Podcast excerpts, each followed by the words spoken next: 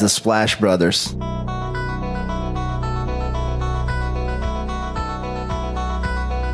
The Splash Brothers, is that? The Splash Brothers. Splash Bros. The bond that you guys share being the Splash Brothers and everything.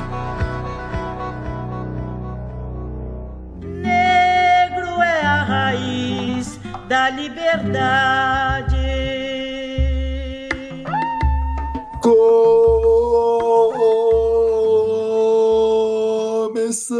Começando a centésima nona edição do Splash Brothers. Eu sou o Guilherme. Eu sou o Leonardo Paglioni. Léo, nessa semana, dia 7 de outubro, faz dois anos do lançamento do primeiro episódio do Splash Brothers. Portanto, aniversário do canal, cara. Aniversário completando dois anos, hein? Quem diria que estaríamos chegando aqui? É, e MT, cadê a musiquinha aí do parabéns aí? Que somos todos filhos do carnaval aqui, né, Léo? Porque você faz aniversário também em outubro, eu também.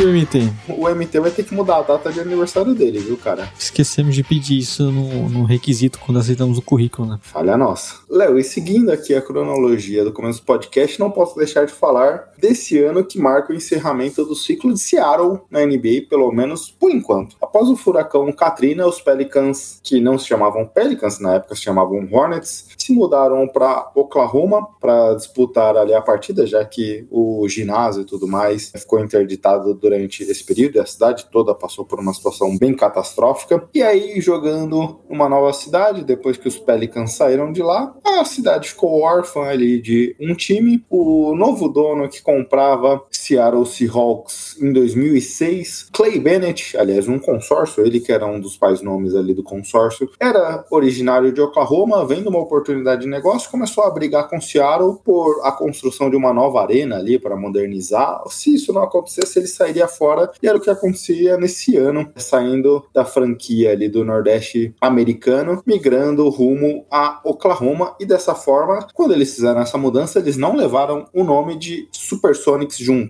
A equipe passava a se chamar então Oklahoma City Thunder. O engraçado que a gente até falou aqui algumas vezes, né? Mas para quem não conhece, o OKC leva toda a história do Supersonics. Porém, caso em algum momento o time de Seattle volte o OKC fez questão de deixar vago é, toda a história e o Supersonics pode retomar com toda a sua história caso essa seja a vontade da nova franquia se for em Seattle, né? E acho que se isso acontecer em algum dia, é o que vai acontecer, né? E dá pra dizer que possivelmente vai acontecer em algum momento, né? A gente não sabe quanto tempo, mas em algum momento o Seattle vai voltar e o Thunder vai perder o seu título. e algumas camisas aposentadas, como por exemplo o Gary Payton, né? E o Thunder, que já possuía naquele momento Kevin Durant, que jogou a última temporada do Seattle Supersonics, tinha uma das piores campanhas da NBA e no draft seguinte saíam com Russell Westbrook, que seria uma dupla que marcaria pelo menos os próximos oito anos ali, mais ou menos, de NBA, né, Léo? Na quarta posição do draft de 2008. Antes dele, Léo, seu Bulls draftava na primeira escolha geral Derrick Rose, que foi um grande jogador e infelizmente teve problemas de lesão, né? Entre o acerto de Chicago e até então Supersonics, tivemos a escolha de Michael Beasley e O.J. Mayo. Hum, essas escolhas. Novo Lebron, pô. Novo Lebron, exato. Que só se for o Lebron dos cinemas, hein?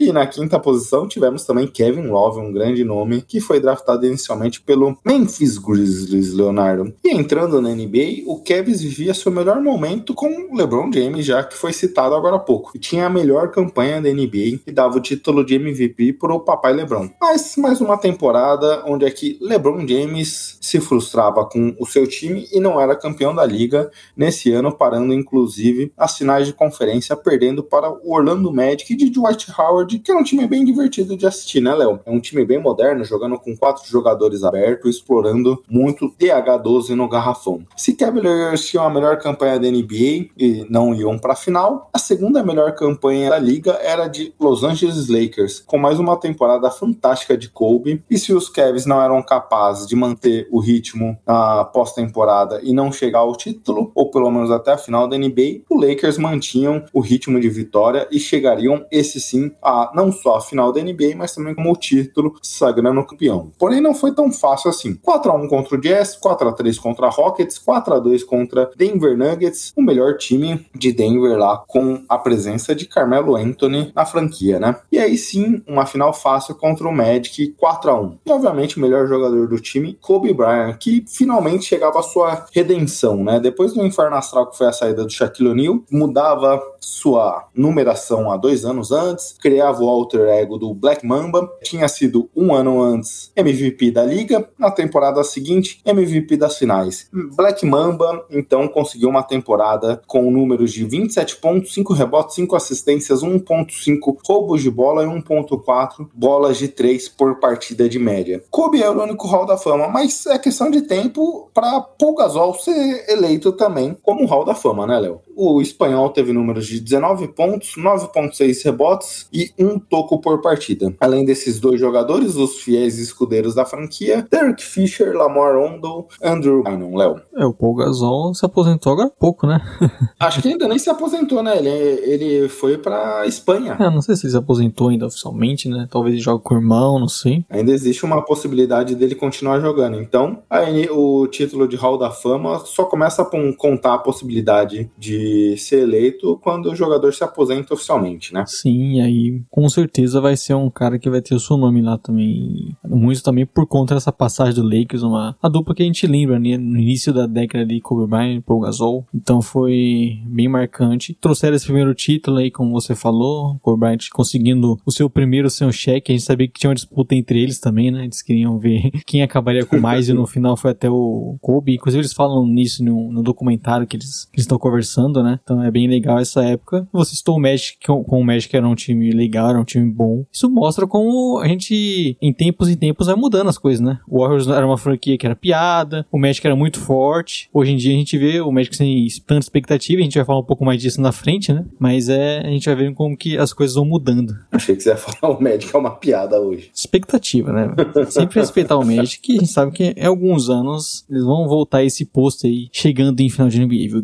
Eu tava até vendo uma pesquisa essa semana que eu não lembro da eu vi, mas os times que existe assim uma questão dos, jogadores mais novos, onde é que tem uma expectativa ali, classificando os jogadores por tiers e tudo mais. O Magic, se eu não me engano, era a terceira equipe que existe um, poten um maior potencial da NBA nesse momento. Obviamente, é uma equipe muito jovem, né? Sim, tem caras, por exemplo, podemos ter uma dupla, ou Fultz, ou Cole Anthony, Jalen Suggs, sabe? Só pensando na armação tem um monte de jovens, então a gente vai falar um pouquinho disso, né? Vamos roubar a pauta aqui, mas é, não dá pra deixar de negar isso. É, você adora falar um negar pra ver se eu canto Leandro e Leonardo aqui, né? Mas, Léo, quer avançar pro Merchan? Bom, nós somos os Splash Brothers, né? Estamos no Twitter e no Instagram com o podcast Splash BR. Toda segunda-feira essa edição aqui maravilhosa saindo de manhãzinha pra você já ouvir começando o dia, começando o trabalho, da forma que você quiser, saindo em todos os agregadores, o Gui. Sai Spotify, Deezer, Cashbox, Anchor. Então você pode procurar Splash Brothers e aí você já aproveita, se- segue nosso feed, recomenda e deixe sua sugestão pra gente. E o legal, Léo, de, de você acompanhar por- pelos agregadores é que ele nos ajuda com as estatísticas, né? Por exemplo, eu estava até comentando outro dia contigo. Começamos a ser ouvido por África do Sul, México, Bélgica, Rússia, Filipinas e República Tcheca. Já estamos passando a barreira aqui, já superamos a marca de mais de 30 países que ouvem a palavra do Splash Brothers, hein, Léo? É isso. É que eles clicam pensando que é podcast do Curry do Thompson?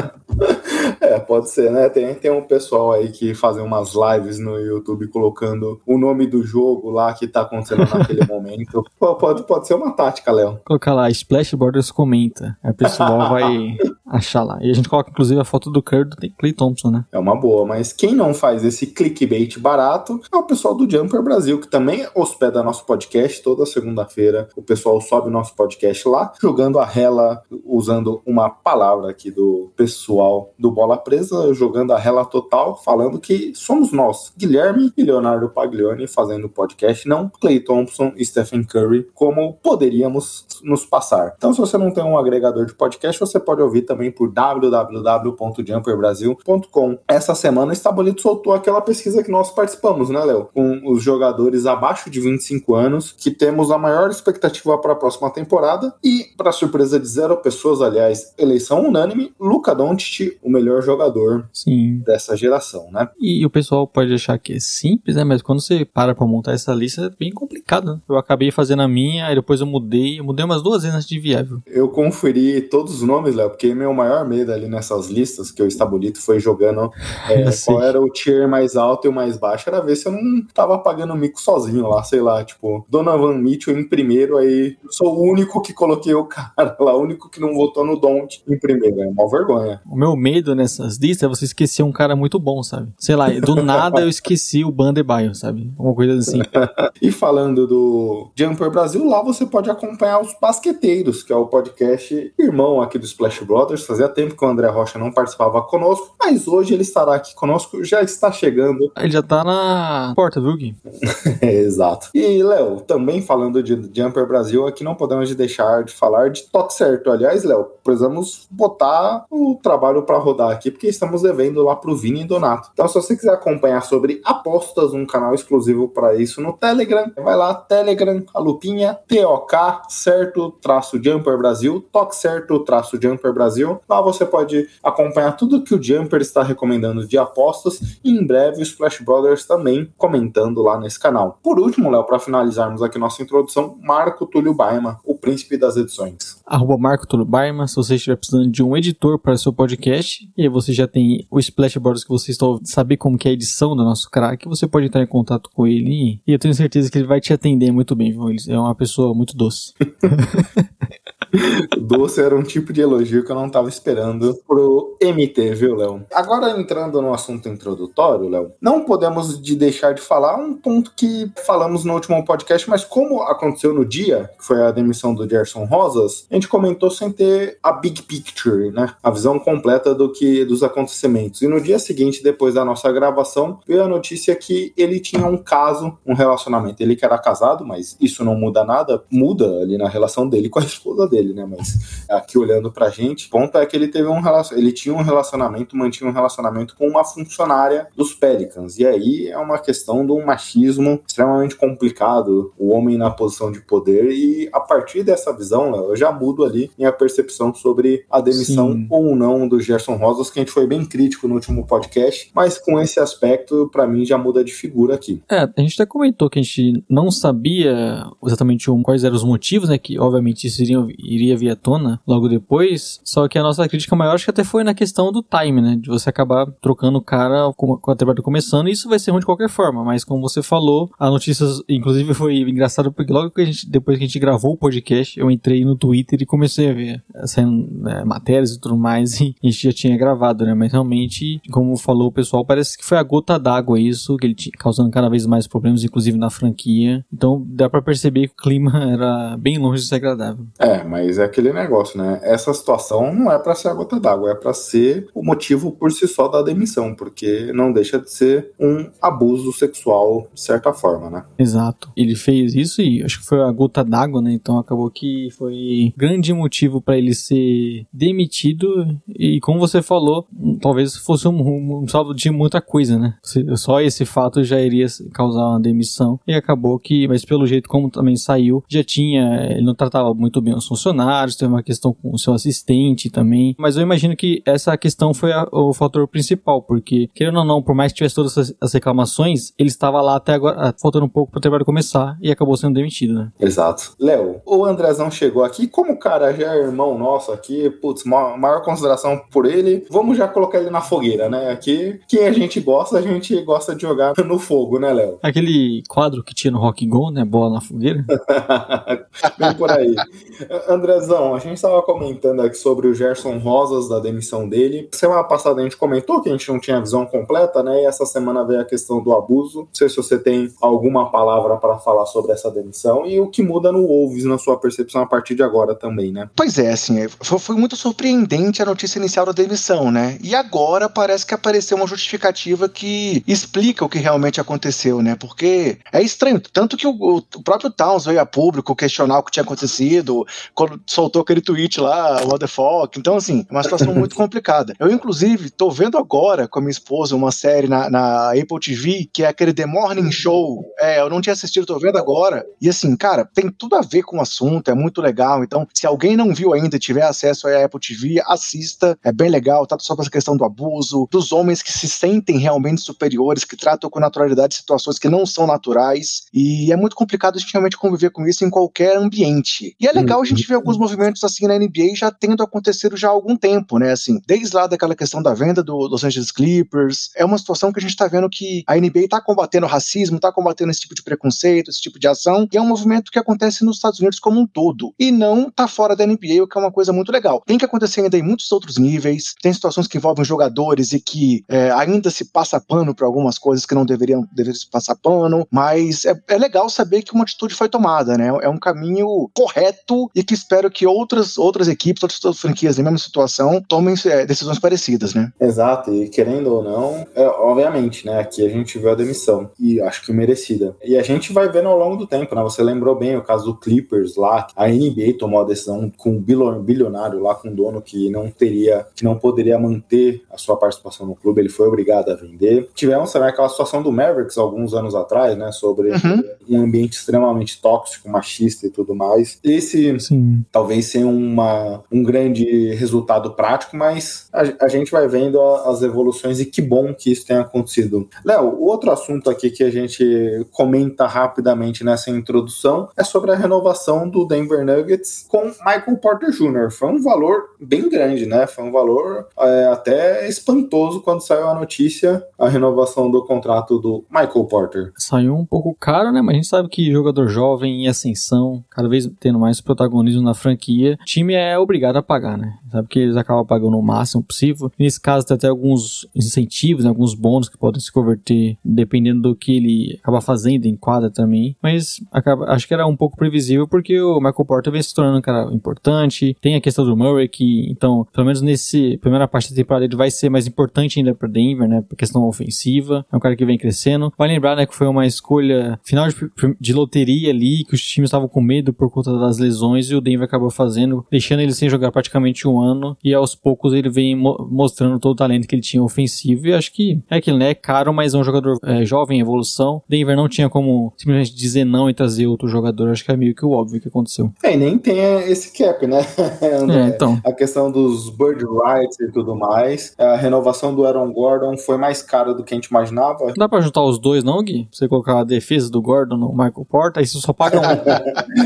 Aí seria bacana. E aí, nesse sentido, né, André? Um mercado como o Denver Nuggets acaba tendo que fazer essas concessões para aproveitar o do Nikola Jokic no seu auge. Pois é, abrindo só um parêntese antes aqui, Michael Porter que poderia ser jogador do Bulls, foi muito especulado em Chicago, mas Chicago não teve a coragem do Denver em, em apostar no Porter que acabou sobrando com uma escolha mais alta. Mas voltando ao assunto específico, tem uma outra especulação aí que eu acho que pode até fazer sentido essa renovação, né? É o quarto jogador dessa classe com contratos gigantescos, né? Ao lado do Trae Young, do Shai e do Doncic, mas assim, eu acho que essa questão do Porter pode ser até para que ele sirva como moeda de troca, pelo que você falou, porque com essa renovação estando já dentro do cap da equipe, eles conseguem fazer negociações, é, até tentando trazer alguma movimentação de outro jogador. Foi especulado aí que talvez o, o Ben Simmons poderia ser também ir, ir para Denver em alguma movimentação, com o Murray ou com o Michael Porter. Então acaba que com esse salário maior, até movimentações futuras podem ser facilitadas. Mas eu acho que tem, não, não que seja isso o objetivo principal, acho que realmente eles querem manter o cara lá. Ele segurou a onda aí com o Jamal Murray fora a temporada passada.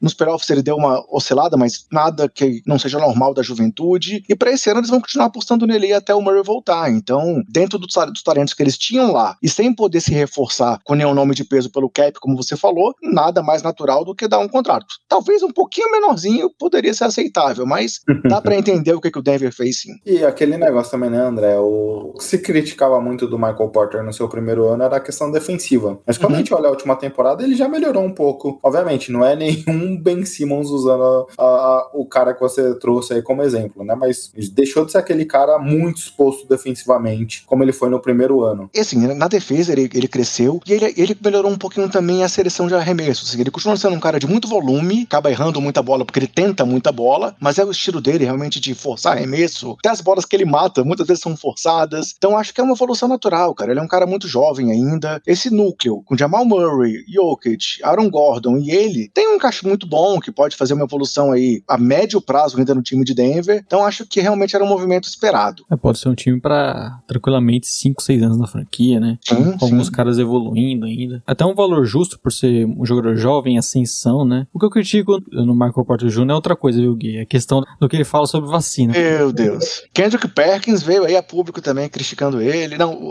ou foi o Shaq, não sei, um dos dois também. Os dois criticaram os jogadores aí que não tomaram vacina. Acho que o Shaq criticou mais o Bradley Bill. Isso, acho que foi, realmente. Mas esse assunto aí é, não dá pra entender mesmo. A gente sabe do movimento histórico aí dos Estados Unidos, do movimento negro, tentando se reafirmar, problemas lá no passado com relação a testes, a situações complicadas, mas isso era outra época, eram outros tempos. Hoje não é a, situa- a situação não chega nem próximo a ser disso, é um movimento de vacinação mundial, é um, é, é um pensamento muito mais coletivo do que individual. É bem complicado. O próprio LeBron falou que, apesar de algumas dúvidas iniciais, ele tomou. Então, é, eu acho que esse movimento vai acabar alcançando os jogadores, eles vão sentir no bolso. Não sei até quando essa resistência vai continuar, não. Só para fechar, aliás, o Michael Porter, André, você falou da questão do- dos arremessos, mas olhando as estatísticas avançadas, é até assustador. Se eu não me engano, ele é um dos três melhores jogadores da última temporada no aproveitamento total de field goal. Ele foi um Uhum. dos dois jogadores nas, nas suas duas primeiras temporadas completas a ter mais de 40% na bola de três. Seguido, curiosamente, por Stephen Curry e Clay Thompson também tiveram essas estatísticas. Então, Splash Porter. Total. É, mas entrando na questão da vacina, como vocês falaram, eu até ia deixar para falar um pouco no Nets, quando a gente falasse do Kyrie. Você falou bem, André, acho que esse é o ponto fundamental, né? A diferença, a gente precisa lembrar também, entender o contexto norte-americano, que o Estado americano causou diversos problemas ali em relação à população negra, com testes de vacina e tudo mais. Então, isso causa uma situação totalmente é, racista, até em algum aspecto até fascista ali de alguma forma. Porém, os, os tempos mudaram. Aqui ninguém está sendo obrigado a tomar vacina. Você toma se você quiser, com todas as restrições. Se você não tomar, você vai ter direito, né? É, você vai ser obrigado a cumprir como um cidadão qualquer. Mas os jogadores que recebem esse dinheiro têm um grau de instrução, em teoria, têm um acesso à informação como eles têm, acaba sendo até dece- decepcionante, né? Poder de influência, né? É, pau, Kyrie, ah, eu não vou tomar porque eu estudei sobre. Cara, eu não sei se vocês viram, mas eu adorei a resposta do Robin Lopes, irmão do Brook Lopes, que foi campeão da NBA. Ele Falou, é, eu não tava lá, eu não vi, então não sei se é campeão realmente. Segundo minhas pesquisas, eu não, eu não confio nisso. Cara, o que eu curti muito foi o, o story do Bogdan Bogdanovic. Eu até comentei ontem na minha gravação da live que tá lá no nosso Twitter. O Bogdan postou também lá um, um story fazendo a comparação do que, que são os, é, esses estudos científicos e os estudos dos negacionistas, digamos assim. Galera, depois é só entrar lá no, no Twitter do Basqueteiros. Quem não viu ainda, entra, olha, porque foi muito legal. Tá em vários, vários tweets aí pela, pela- pelo Twitter a resposta do Bogdan Bogdanovic aos negacionistas aí da vacina. Vale a pena ver. Esse é um ponto legal que você falou agora, André, porque a gente aqui chegou, te introduziu no papo, mas não deixou você se apresentar pro doido que não conhece ainda os basqueteiros. Então, o André tá, tá produzindo conteúdo em texto, em áudio, em vídeo, vendendo produto. André, faz a rapa aí, deixa todos os arrobas, os lugares que o pessoal pode encontrar basqueteiros para quem não consome. Deixa suas arrobas aí, os perfis do basqueteiros. Beleza, galera. André Rocha aqui, perfil Basqueteiros está aí já no quarto ano de atuação, tanto no perfil quanto no podcast. Estamos sempre nas redes sociais com o nome Basqueteiros, o nome do usuário, arroba Basqueteiros NBA. Basqueteiro já existia no Twitter, não é usada a conta, mas eu tive que botar um nome adaptado aí, então ficou Basqueteiros NBA. E também temos agora o trabalho no né? Nós estamos com um canal no YouTube, youtube.com.br basqueteiros. E nessa temporada, os nossos podcasts estão sendo feitos em lives semanais. Então sempre tem uma live, ainda não conseguimos fechar um dia fixo. Como sempre tem um convidado, a gente acaba adaptando a agenda por conta da disponibilidade do convidado. Então gravamos uma live e na sequência essa live vira o nosso podcast também. É, além disso, estamos aí nos principais agregadores, estamos no Spotify, estamos lá no Jumper Brasil, assim como os amigos aqui do, do Splash Brothers. Também temos essa parceria lá, o nosso podcast sai dentro do canal do Jumper. E estamos também na Aurelo. A Aurelo uma plataforma nova aí de podcasts nacional que ela ajuda o produtor de conteúdo remunerando o produtor a cada play que acontece dentro do app da Aurelo. Então, quem puder aí baixar o app da Aurelo e procurar se o seu podcast que você curte está lá dentro, saiba que ouvindo na Aurelo você ajuda sem nenhum custo, porque há uma remuneração por trás de cada play que acontece lá dentro. Então, aproveitando para fazer até esse merchan aqui, é, é legal também dar essa dica pra galera. Não sei se vocês já viram, já conseguiram entrar na Aurelo também, pessoal? Estamos lá, estamos lá já também. Aí, tá vendo? Aurelo, Aurelo é imperdível. Então é isso. youtube.com.br basqueteiros, arroba basqueteiros nas redes sociais e o podcast no portal do Jumper, nos agregadores, na Aurelo, no Spotify. E estamos na quarta temporada já aqui do Basqueteiros, cobrindo aí a NBA. Tá sendo muito legal, esse conteúdo aí com muito carinho, com grandes amizades como aqui do Léo, do Gui e outras tantas pessoas aí da podosfera, da blogosfera, da twittosfera basqueteira que sempre tá junto, trabalhando e tentando fazer algo para crescer cada vez mais o basquete. E você não deixou, não falou das camisas que você vende aí dos basqueteiros. Opa, é verdade. Olha, tava esquecendo. Tanta coisa, né? É porque, como, como lá, na- lá no meu roteirinho isso fica num segundo momento separado, é isso mesmo, galera. Temos os produtos basqueteiros lá na loja da Odyssey. A Odyssey é uma loja de camisetas super legal, tem uma linha especial sobre NBA, é, que está lançando produtos novos quase que diariamente sobre o basquete, e tem a nossa linha basqueteiros lá dentro. Temos moletom, camiseta, caneca, temos um segundo modelo de camiseta, que é uma camiseta feita pelo Luiz Felipe Arte, do Área Pintada, um perfil super legal aí do, do Instagram. Quem não conhece, pode seguir também, vou fazer o merchan do cara aqui, porque até o Russell Westbrook pegou um desenho do cara para colocar como foto de perfil. Então, temos esses nossos modelos lá na loja da Odyssey, e quem quiser comprar na Odyssey com 10% de desconto, é só botar no carrinho o cupom Basqueteiros, que assim, nos ajuda e compra um produto muito legal sobre o basquete lá na Odyssey. Bem lembrado, Gui, valeu aí, porque realmente tinha passado batido. É o Milton Neves do basquete, viu, Gui? Propaganda e, inclusive, o Orella aí, como o André falou, que o Gui também, como bom empreendedor, ele já estava ligado e, e algum tempo que ele já vinha enchendo o saco pra fazer isso, viu, André? Então pronto, já, já puxei aqui a, nessa edição aqui a propaganda, vocês passam a fazer adiante. Acho que eu tenho que colocar o Orelo também no comentário no Merchan, viu, Gui? É, pode ser, Léo, porque o Aurelo também, além de tudo, da boa fala do André, é um produtor nacional, né? É uma empresa Isso, sim. nacional, então é, acaba também privilegiando aqui o produto brasileiro, que, que é importante.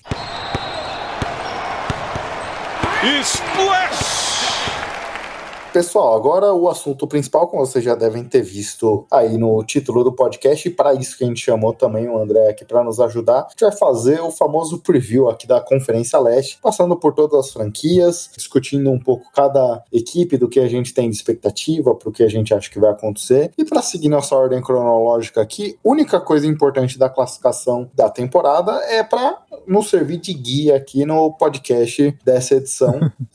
então seguiremos ali a ordem da classificação com começando com o Philadelphia 76ers, que foi a melhor equipe da Conferência Leste no último ano, mas tem uma grande incerteza para esse ano, né, André? Que é a questão Ben Simmons. A primeira pergunta que eu queria te fazer aqui, entre aspas, sobre o vilão dessa situação como um todo, porque como você vê, como você enxerga, eu e o Léo já debatemos aqui um pouco toda a questão do, do Ben Simmons. Essa semana a gente teve até um capítulo adicional com ele criticando ali o estilo de jogo dele com o Embiid, falando que não funciona, e essa seria uma das razões para ele querer mudar. O próprio Camaronês veio a público essa semana e criticou bastante isso. Mas como você vê toda essa situação? Como você vê que, se você entende que o Sixers tentando manter ele vai causar um problema no elenco, a troca, putz, como é que você enxerga o valor dessa troca? Sua visão geral, assim, sobre o australiano e, o- e a, a franquia. Pois é, realmente, até pra gente fazer alguma previsão sobre o Philadelphia, esse ponto é uma grande interrogação que dificulta a gente saber onde é que o time pode chegar realmente. Porque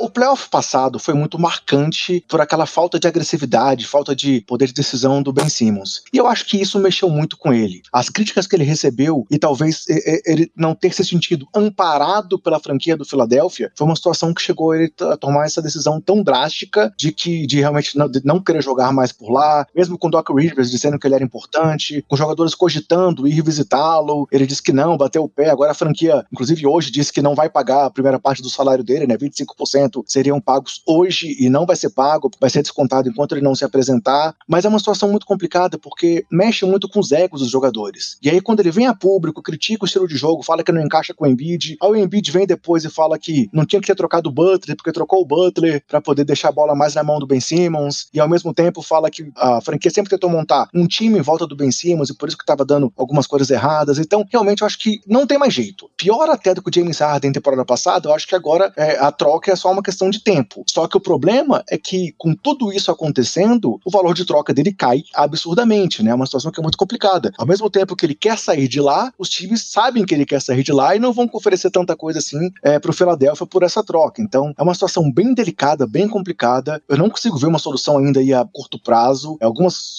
propostas, em teoria, já foram discutidas. Teve aquela proposta lá do, do Minnesota que não envolvia nenhuma estrela. A própria questão envolvendo John Wall, se eu for pensar bem assim, de tudo que eu já ouvi falar, talvez fosse uma aposta que eu faria no lugar do Philadelphia. Claro que o John Wall não é mais um jogador assim, no nível que ele já foi um dia, mas é um jogador de, de muito talento, jogou bem temporada passada, teve melhor fisicamente, mas também no Houston não dava para explorar ele podia integrar, porque o time é uma- era um time que não tinha tantas pretensões assim. Mas a questão é essa: o que o Philadelphia vai conseguir pelo Ben Simmons nessa situação? É algo muito delicado. A franquia tipo, declarou guerra realmente agora ao dizer que não ia pagar o salário dele. E vamos ver onde, até onde isso vai chegar. Vamos ver qual, qual o lado que vai arrebentar a primeira corda, digamos assim. Mas enquanto isso, o resto da NBA tá lá de butuca, de olho, tentando conseguir o Ben Simmons a, a um preço muito baixo, né? É, exato. E, Léo, nessa situação toda do. Não Ben sei, é Simmons- resposta, eu joguei.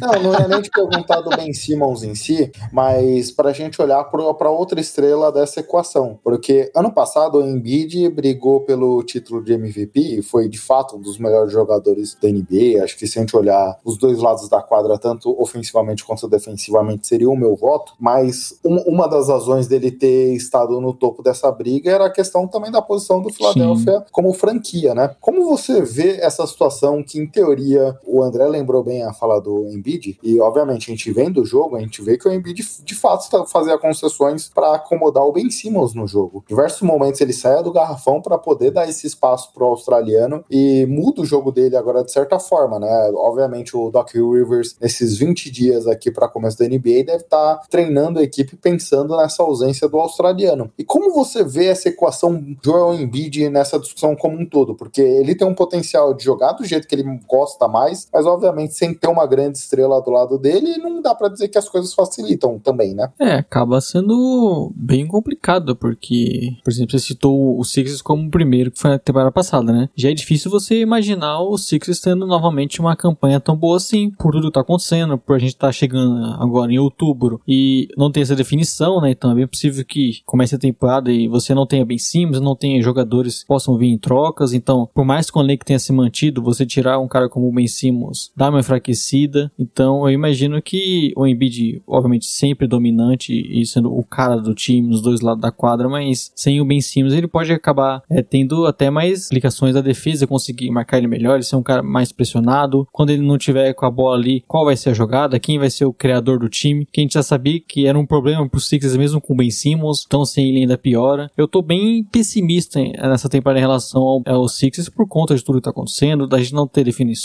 e quando a gente ter definições, eu imagino que não seja uma troca tão boa pra franquia. Confesso que eu tô meio com um pouco atrás da orelha em relação ao time, porque eu não espero que eles vão conseguir manter um nível pelo menos próximo. A gente sabe que a primeira conferência é muito complicada, até porque tem outros times fortes, mas é, em, em relação ao time, eu acho que a tendência é cair bastante. E o Embiid, mesmo sendo um jogador que produz muito ainda, eu acho que a tendência com o time caindo, ele caiu um pouco também na expectativa dele de voltar a brigar pro MVP. Até porque assim, o Philadelphia não se movimentou muito, né? Assim, então, sem Ben Simmons e sem, e sem algo no lugar do Ben Simmons, quem foi o grande reforço do time? André Drummond? Gorgs Niang? Então, assim, é uma situação muito complicada. O Drummond de armador, ô André, o que, que você acha? Di- di- Diz que ele tava muito bom de passe na cabeça do garrafão aí há três temporadas atrás, lá em Detroit ainda, né? Então, quem sabe isso funciona. E off-season ele sempre parece arremessando também, né? Então, é a solução dos problemas. Pois é, então essa é a situação, assim, é, o titular vai ser o Therese Maxey, vai ser o Shake Milton, o Steph Curry vai jogar na posição 1, puxa o Danny Green pra, pra 2 e bota o Ty Burry como titular, é complicado, assim, são, são alternativas que existem, são, mas o time obviamente cai de qualidade, ainda que tenha havido todas as críticas que o Ben Simmons teve temporada passada, sem ele é muito pior. E o André falou até, você acaba sem o Ben Simmons, talvez tendo que trazer o Tybor, o quinteto titular, por conta da defesa, né? Pra Uhum. eles poderem marcar esses alas maiores, que eram às vezes uma função do Ben Simmons, então, e o Tybor vai estar pronto pra isso, enfim. Então, quer dizer, são coisas que você começa a pensar ali que são dúvidas que a gente vai ter que ver o Sixers trazendo em quadra, coisa que a gente não precisava tanto, porque querendo ou não, já era um time forte, né? O André falou aí, a, a série contra o Hawks acho que mexeu com a cabeça dele quando eles começaram a fazer as faltas ali. Mas, por exemplo, quando a gente viu contra o Wizards, ele teve um momento de destruir o jogo, de fazer mais de 20 pontos ali no primeiro tempo, jogando super bem, mega agressivo e tudo mais. E durante a temporada regular, ele, ele foi um cara mais consistente ofensivamente. Obviamente, nos playoffs, quando as defesas se preparam para aquele tipo de jogo, vão se adaptando e tudo mais, as coisas complicaram um pouco. Mas o Sixers ter sido o primeiro da Conferência Leste teve muito também do Ben Simmons para ajudar nisso, defensivamente e ofensivamente.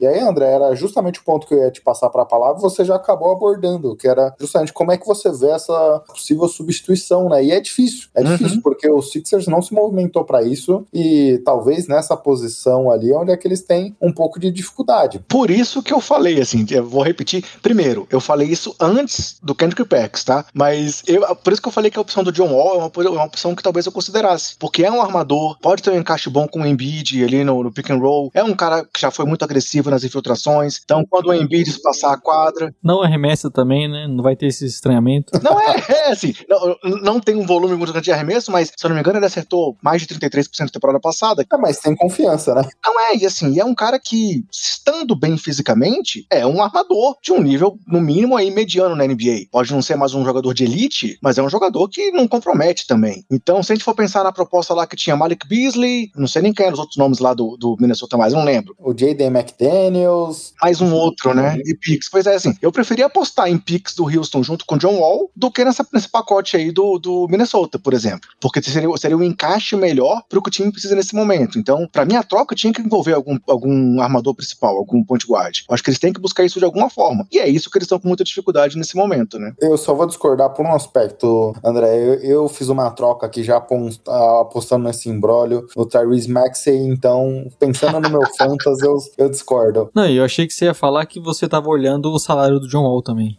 Sim, tem, tem essa dificuldade de encaixe, né? Teriam que envolver outras peças, porque realmente o salário dele é muito alto. Mas aí, essa matemática, os cartolas estão acostumados a fazer. E ainda mais o Daryl Morey, né? E aqui, pra fechar cada time, eu e o Léo pensamos numa classificação que nós três teremos que dar e queria começar te ouvindo. Philadelphia 76ers, pra você, briga por título de divisão, playoffs, play-in ou por nada? Cara, é o que eu falei, é uma interrogação muito grande em cima desse time. Mas eu não consigo dizer que eles estão fora da briga ali pelos playoffs, não. Eu acho que brigar ali até uma sexta posição eles conseguem ainda, mesmo sem o Ben Simmons, e mais ainda se conseguirem alguma troca relevante. Então, eu colocaria ele ali como ainda brigando, pelo menos, para ficar entre os seis primeiros. Léo? Bom, eu sigo o André também. Por mais que eu não acho, não acho absurdo, posso ter uma surpresa aí, né? Até porque o Leste tá ficando forte. Sim. A gente vai ver isso, né, no decorrer dos podcasts falando sobre bastante times que querem brigar, mas eu ainda vejo o Sixers até por conta da defesa, de ter um Embiid nesse momento espetacular dele, um time pra pelo menos ser o sexto colocado ali. É, eu também concordo que eles brigam pelo, pelo menos por playoffs. E diferente do Léo, acho que eles conseguirão de forma tranquila até essa posição. Agora avançando para o nosso segundo time aqui, Brooklyn Nets, que tinha tudo para ser uma temporada arrasadora. Você, André, já até antecipou um pouco o ponto de discussão aqui, que são os anti-vax, né? E aí Kyrie Irving é um desses caras e o estado de Nova York, a cidade de Nova York, colocou uma lei que a gente viu, por exemplo, a comitiva brasileira passando vergonha ali por conta também do nosso presidente anti-vacina, que ele teve que comer na rua ali diversas vezes porque o estado de Nova York proibiu pessoas que não tenham tomado a vacina estarem em ambientes fechados. E isso implicaria a pelo menos o Kyrie Irving hoje perder mais da metade dos jogos, já que tem outros estados também que adotaram a mesma mesma medida como a Califórnia. Como você vê essa situação, André? Pode impactar as pretensões do time favorito, assim, disparado para a NBA? Como você vê essa equação Kyrie Irving pode complicar a situação do Nets? Ou você acha que não, independente disso, eles continuam sendo muito favoritos? Eu acho que como a gente viu temporada passada com os três em momentos, algum momento lesionado na temporada, tanto o Harden quanto o Kyrie quanto o Duran, eles seguem com um time absurdamente qualificado e vão brigar ali pelo topo de qualquer forma, mas a ausência do Kyrie equilibra um pouco mais a situação junto ao Milwaukee Bucks. Se eles estivessem com o Kyrie disponível, se ainda estiverem, né, se o Kyrie realmente tomar vacina e Duran conseguir convencê-lo a isso, que é o que parece que, tá tentando,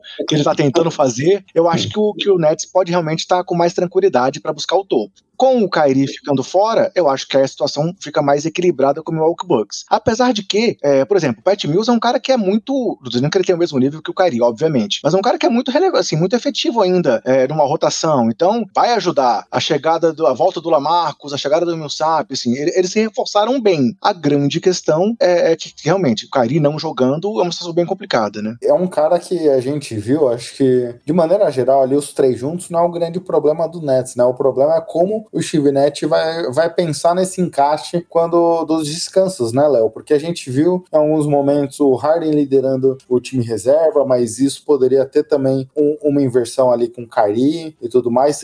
Esse que é o grande ponto ali pro, pro Nets e essa situação do Kyrie Irving, né? Porque como é que você vai desenhar todo o seu lineup ao longo do jogo? Como é que você vai desenhar as combinações sem ter a certeza hoje de um dos seus principais jogadores não atuando pelo menos metade das partidas? É, isso é uma complicação, né? Também em questão de foco, qual vai ser o foco do Kyrie no basquete, que a gente sabe que é uma coisa que não dá pra contar tanto, né? Acho que Uhum. basicamente dá pra dizer que é o único ponto de questão, de dúvida que a gente tem com o Nets, porque é um time super forte, mas ainda, como o André falou, se reforçou, né? Trouxe veteranos para o Garrafão, até mesmo o Perry Mills, pra poder poupar alguns dos seus armadores em algum- alguns momentos. Então é um time que é bem forte, a gente imagina sendo disparado o favorito, e, e deu pra ver isso como o Kevin Durant voltou jogando mais alto nível nos playoffs, nas Olimpíadas, então é um time pra brigar lá em cima. Fica essa questão do Kyrie Irving, como que vai ser. Realmente isso acaba atrapalhando, acho que principalmente o planejamento, nessa questão de rotação, de você poder poupar os jogadores em alguns momentos, né? Não dar uma carga tão grande pro Harden, mas que a gente sabe que ele sempre teve isso no Rocks, é um jogador que já passou os 30 anos, já teve problema de lesões nos playoffs passados, então acho que pro Nets, até mesmo pensando acima de chegar em, em primeiro na conferência, você chegar nos playoffs é, com o time bem fisicamente, então, e até entrosado, coisa que a gente até comentou na live com o André, que era uma coisa que eles precisavam ainda ter, porque o time jogou bem pouco junto, e com essa questão do Kyrie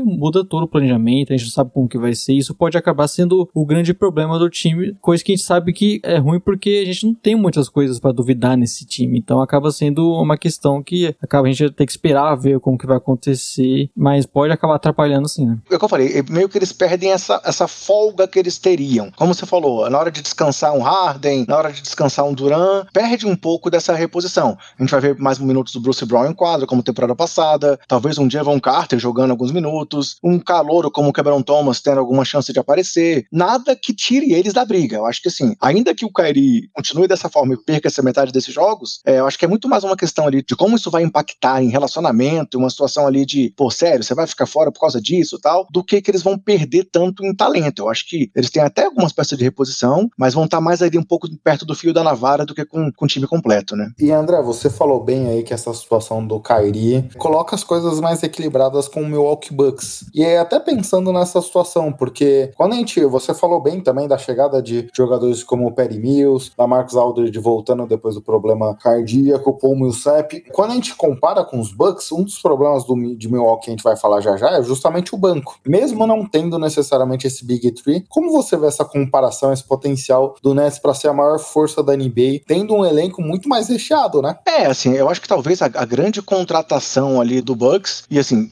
grande, até brincando tal, porque não, é- não é um cara de muito peso assim, foi talvez um Grayson Allen para poder aumentar mais ali a rotação posi- da, da posição 2 e 3. De resto, eles também não se reforçaram com nenhum nome de peso. Segue ali com o Drew Holiday, com Chris Middleton, Tetocumpo como principais nomes, então realmente eles, eles têm um, um elenco um pouco mais enxuto. Trouxeram o Ogelei também, os Boston Celtics, é, mas não, não é nada que tenha o nível de reposição que esse Nets tem. Então a panela à parte, mesmo, mesmo mesmo sem falar nos veteranos, eu acho que os jovens que estão lá no Nets também podem contribuir dando profundidade ao elenco. E aí isso, no mínimo, equipara ali a profundidade do time do Bucks. Excelente. E, Léo, pra gente fechar aqui a questão do Brooklyn Nets, a gente viu na última temporada, durante a temporada regular, o time sofrendo muito defensivamente. Foi ali durante um tempo uma das duas, três equipes que mais sofreram pontos no garrafão. Só perdia pro nosso querido Sacramento Kings, que teve a pior pontuação sofrida no garrafão da história da liga. E nos playoffs a gente viu uma dificuldade ali do elenco de apoio contribuir ofensivamente. Como esquecer do Joe Harris com a quantidade de bolas ali, com aproveitamento pífio. Como você vê o preenchimento dessas lacunas aqui com a movimentação que o time fez? É, a princípio não tem, né? Não um encaixe tão simples assim. Você tem pro garrafão muitas opções, como Lamarcus, o Millsap, o Griffin, que deu certo e voltou, né? Mas não é nem um encaixe tão simples assim. Mas eu gosto que eles têm mais opções agora, pelo menos. né? Então, como você falou, Joe Harris tá num dia ruim, você tem um Perry Mills, que é um arremessador pra você colocar ao lado do, seu trio também. Então acaba que eles trouxeram mais jogadores, muitos veteranos, né? Que podem acabar ajudando e, e tem essa questão de você ter mais opções. Então, no dia o Millsap pode contribuir mais, no outro pode ser um Lamarcus. James Johnson também tá lá agora, né? Que também é um cara que mete umas bolinhas ali de vez em quando. Sim, agora tem o, o- inclusive o Secou do Moiá, que o Gui adora também apostar em fantasy por aí. Então é um time que tem mais opções e eu acho que isso é- é melhor porque você, alguns matchups também ter algum aproveitamento de jogador melhor. Então a gente sabe que é difícil para esses, esses times muito fortes com, com cap bem engessado completar um elenco da forma, é, pensando até na questão da quadra, a gente sabe que é difícil, acaba sendo jogadores pelo mínimo, mas eu achei que foi um bom trabalho do Nets. E André, agora pra gente fechar o Nets, qual a classificação que você dá pra essa franquia? Cara, briga pelo topo da conferência, com certeza, assim. É o que eu falei. É, mesmo sem e equilibra com Bucks. Com o Kyrie, sobra pra ficar no topo do leste. Exato. E agora avançando pro próximo time que é Milwaukee Bucks, né? Que só pra começar a apresentação, né, Léo? Campeão da última temporada. Atual campeão, viu? respeita, viu? Só por isso a gente já vê um pouco desse potencial. E André, você falou bem aí do Milwaukee e um ponto que eu acho que você já deu um pouco a letra, mas eu vou te fazer a pergunta mesmo assim, né? Normalmente a gente vê, a gente tem uma dificuldade para entender a projeção para a temporada seguinte dos times campeões, porque existe ali aquela discussão clássica do time ou dar uma relaxada, porque talvez já conquistou o título, ou às vezes temporada regular, não precisamos manter aquele ritmo todo, vamos preservar para o que importa, ou o time quer continuar com o motor aceso e mostrar quem é que manda. Como você imagina assim Milwaukee chegando para a próxima temporada? Assim, eu, eu acho que o Yannis vai vir louco aí pra poder tentar manter o topo do leste. Holiday e o Middleton vão manter a qualidade da temporada passada. Mas eu acho que a grande questão é que muitas vezes o campeão tem essa dificuldade de conseguir se reformular ali em alguns aspectos pra poder tentar manter esse nível de qualidade diante dos times que vão tentar se qualificar pra batê-lo, é, sem ter uma reconstrução total. E nesse aspecto, o Bucks foi bem pontual, né? Trouxe ali o Grayson Allen, que eu já citei, Tremont Waters, como um, um jovem aí que pode apostar ainda mais pra frente, o Samuel Gelei, mas nada de muito relevante. Vão continuar apostando no Bob Portes vindo do banco, quem sabe, talvez dando espaço ali pro Sandro Mamulecas, eu não sei dizer o nome do cara, né? Mamukelasvili, foi bem aí na, na Summer League, mas assim, são nomes de aposta. Quem sabe o Tanazes volte a ter algum espaço aí pra usar o aspecto, aspecto defensivo que ele contribuía, mas assim, não é um time que tá, tá reforçado pra manter o topo. É um time que se manteve pra tentar manter o topo. Perderam o Torrey Craig, que saiu de lá, perderam arremessador, como é que é o nome dele? Bryn Forbes, que saiu de lá, que também teve um começo bom dos playoffs, depois caiu de qualidade. Perdi Tucker, né, saiu de lá. Então, assim, eu acho que o, que o time teve essa, essa, essa dificuldade de manter a qualidade pra se manter no topo. Mas isso não desqualifica eles de estar na briga, não. Eu ia te sacanear e ia falar, quando você falou do arremessador, eu ia falar o PJ Tucker. pra testar sua reação aqui. Jay Tucker e Jeff Teague, né, que eu tava querendo lembrar. Não, não, não. Era, o- era, era o Bryn Forbes. O André já passou por uma questão, Léo, que eu queria te ouvir aqui. Que se a gente olhar um pouco dos playoffs da última temporada, tem um ponto que colocou ali, de certa forma, um pouco em xeque essa campanha dos playoffs que levou o título, era o banco de reserva, né? Na Sim. última temporada, que o time já tinha melhores opções, como o André citou aqui agora há pouco, apenas dois reservas ali na final tiveram minutos acima de 15 minutos, pelo menos, vindo do banco. E olha que o Buddy House gosta, né? E essa temporada o time pare- parece mais fraco ainda. Como Sim. você vê esse impacto do time reserva podendo atrapalhar ou não as pretensões da equipe de Milwaukee, pelo menos na temporada regular? É, a gente já se comentava bastante daqueles podcasts extra, né? Que era o calcanhar de Aquiles do time, porque você tem uma rotação bem curta mesmo. São poucos jogadores que você pode confiar. Por mais que já seja um time forte, e acho que isso já basta pra uma temporada regular, né? Pra ser um time novamente ali top 3 na conferência. A gente vê o Bucks dominando a temporada regular pelo menos alguns anos na liga. Mas isso pensando em playoffs acaba sendo uma coisa que até como a gente falou do Nets, né? Eles não têm tantas op- opções. Então, se de repente em algum momento você perde algum jogador importante na rotação para alguns jogos, você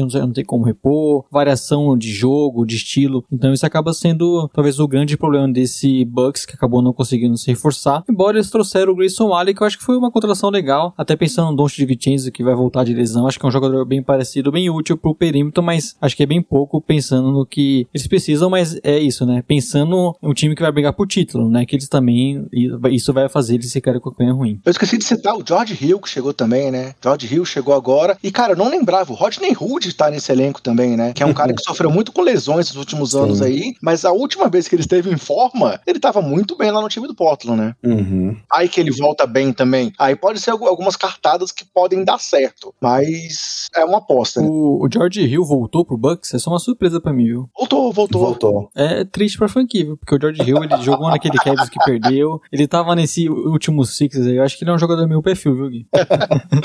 Ele precisou sair dos Spurs para os Spurs serem campeões. Olha aí. Mas vamos ver, né? É, o Milwaukee com a folha extremamente inchada tem que fazer essas apostas, né? E falando em apostas aqui, André, como você vê o potencial de Milwaukee? Cara, eu, eu acho que eles seguem brigando aí no topo, é o que eu falei. Eu acho que com, com o net desfalcado, eles até equilibram mais a situação. Mas eu os vejo ainda ali um pouco acima, por exemplo, de Filadélfia, ou dos times que foram bem surpreendendo na temporada passada, como Knicks, como Hawks, como o Bulls, que eu acho que vai crescer muito nessa temporada. Eu acho que eles estão ainda com uma margem ali de segurança. É legal que você só joga o André na, na fogueira, né? A gente não palpita. Não é verdade? Bom ponto, Léo, que eu tinha esquecido aqui. Eu acho que esse Milwaukee também briga pelo topo aqui. Aliás, Sim. o Léo já falou aqui numa das projeções ousadas, né, Léo? O Léo acha, André, que Milwaukee Bucks, Brooklyn Nets e Miami Heat, não necessariamente nessa ordem, os três terão a melhor campanha da NBA. Opa, esqueci do Miami nessa minha lista que eu falei dos times que estão brigando ali. Eu acho que Nets e Bucks estão um pouquinho acima ainda também, pelo entrosamento, pela profundidade de elenco, essa situação. Eu também acho que é o time briga pela conferência ali, um pouco abaixo do Nets e acima dos outros. Mas essa questão que eu trouxe naquele podcast não era pra trazer nesse, viu, Gui? Era pra você esquecer disso. Ali, a- ali era projeções ousadas, né, Léo? Aqui é mais pé no chão. E, Léo, agora avançando para New York Knicks, que terminou em quarto na última temporada na Conferência Leste, a gente tinha uma incógnita, é, a gente até colocou numa incógnita grande no último podcast, que a gente não sabe muito o que esperar deles, né? Se é uma coisa que eu particularmente não sei muito o que esperar, queria te ouvir, é sobre a questão de Julius Randle, não pelo potencial dele, mas pela dificuldade que o time tinha ofensivamente na última temporada, a gente viu o Estabulito até comentou conosco já na, em algumas lives que participamos lá na época de Six Pack. O Tibbs tinha ligado pessoalmente pro Julius Randle nas férias, falado, cara, esteja em forma porque você vai ser o cara da franquia ofensivamente para essa temporada. E foi um baita acerto. Mas para essa próxima temporada, os Knicks se reforçaram bastante. Sim. Kemba Walker, Fournier e tudo mais. Como você vê o papel ofensivo do ala pivô para esse novo desenho dos Knicks? Olha, acho que ele vai ser o jogador do time, tendo muita bola, poder jogar de uma forma confortável. Mas como você falou, acho que essa questão de ter mais talento ao redor ofensivo e não depender tanto dele, acho que vai acabar fortalecendo o jogo do Julius Randle e vai poder melhorar o, o Knicks. Embora isso, a gente pode dar o palpite no final, né? não quer dizer que o time vai melhorar essa temporada, porque a competição é boa, mas eu imagino que seja até melhor pro Julius Randle, porque a gente via que ele era muitas vezes o, o cara que tinha que criar, que tinha que conseguir pontuar. Faltava esse jogador no Knicks, acabava te- tendo que ter também muita bola no Derrick Rose e ele jogar bastante minutos. Então você tendo o Kemba Walker, o Fournier, o time reforçado com a defesa forte como o Knicks deve manter, eu acho que é, é um time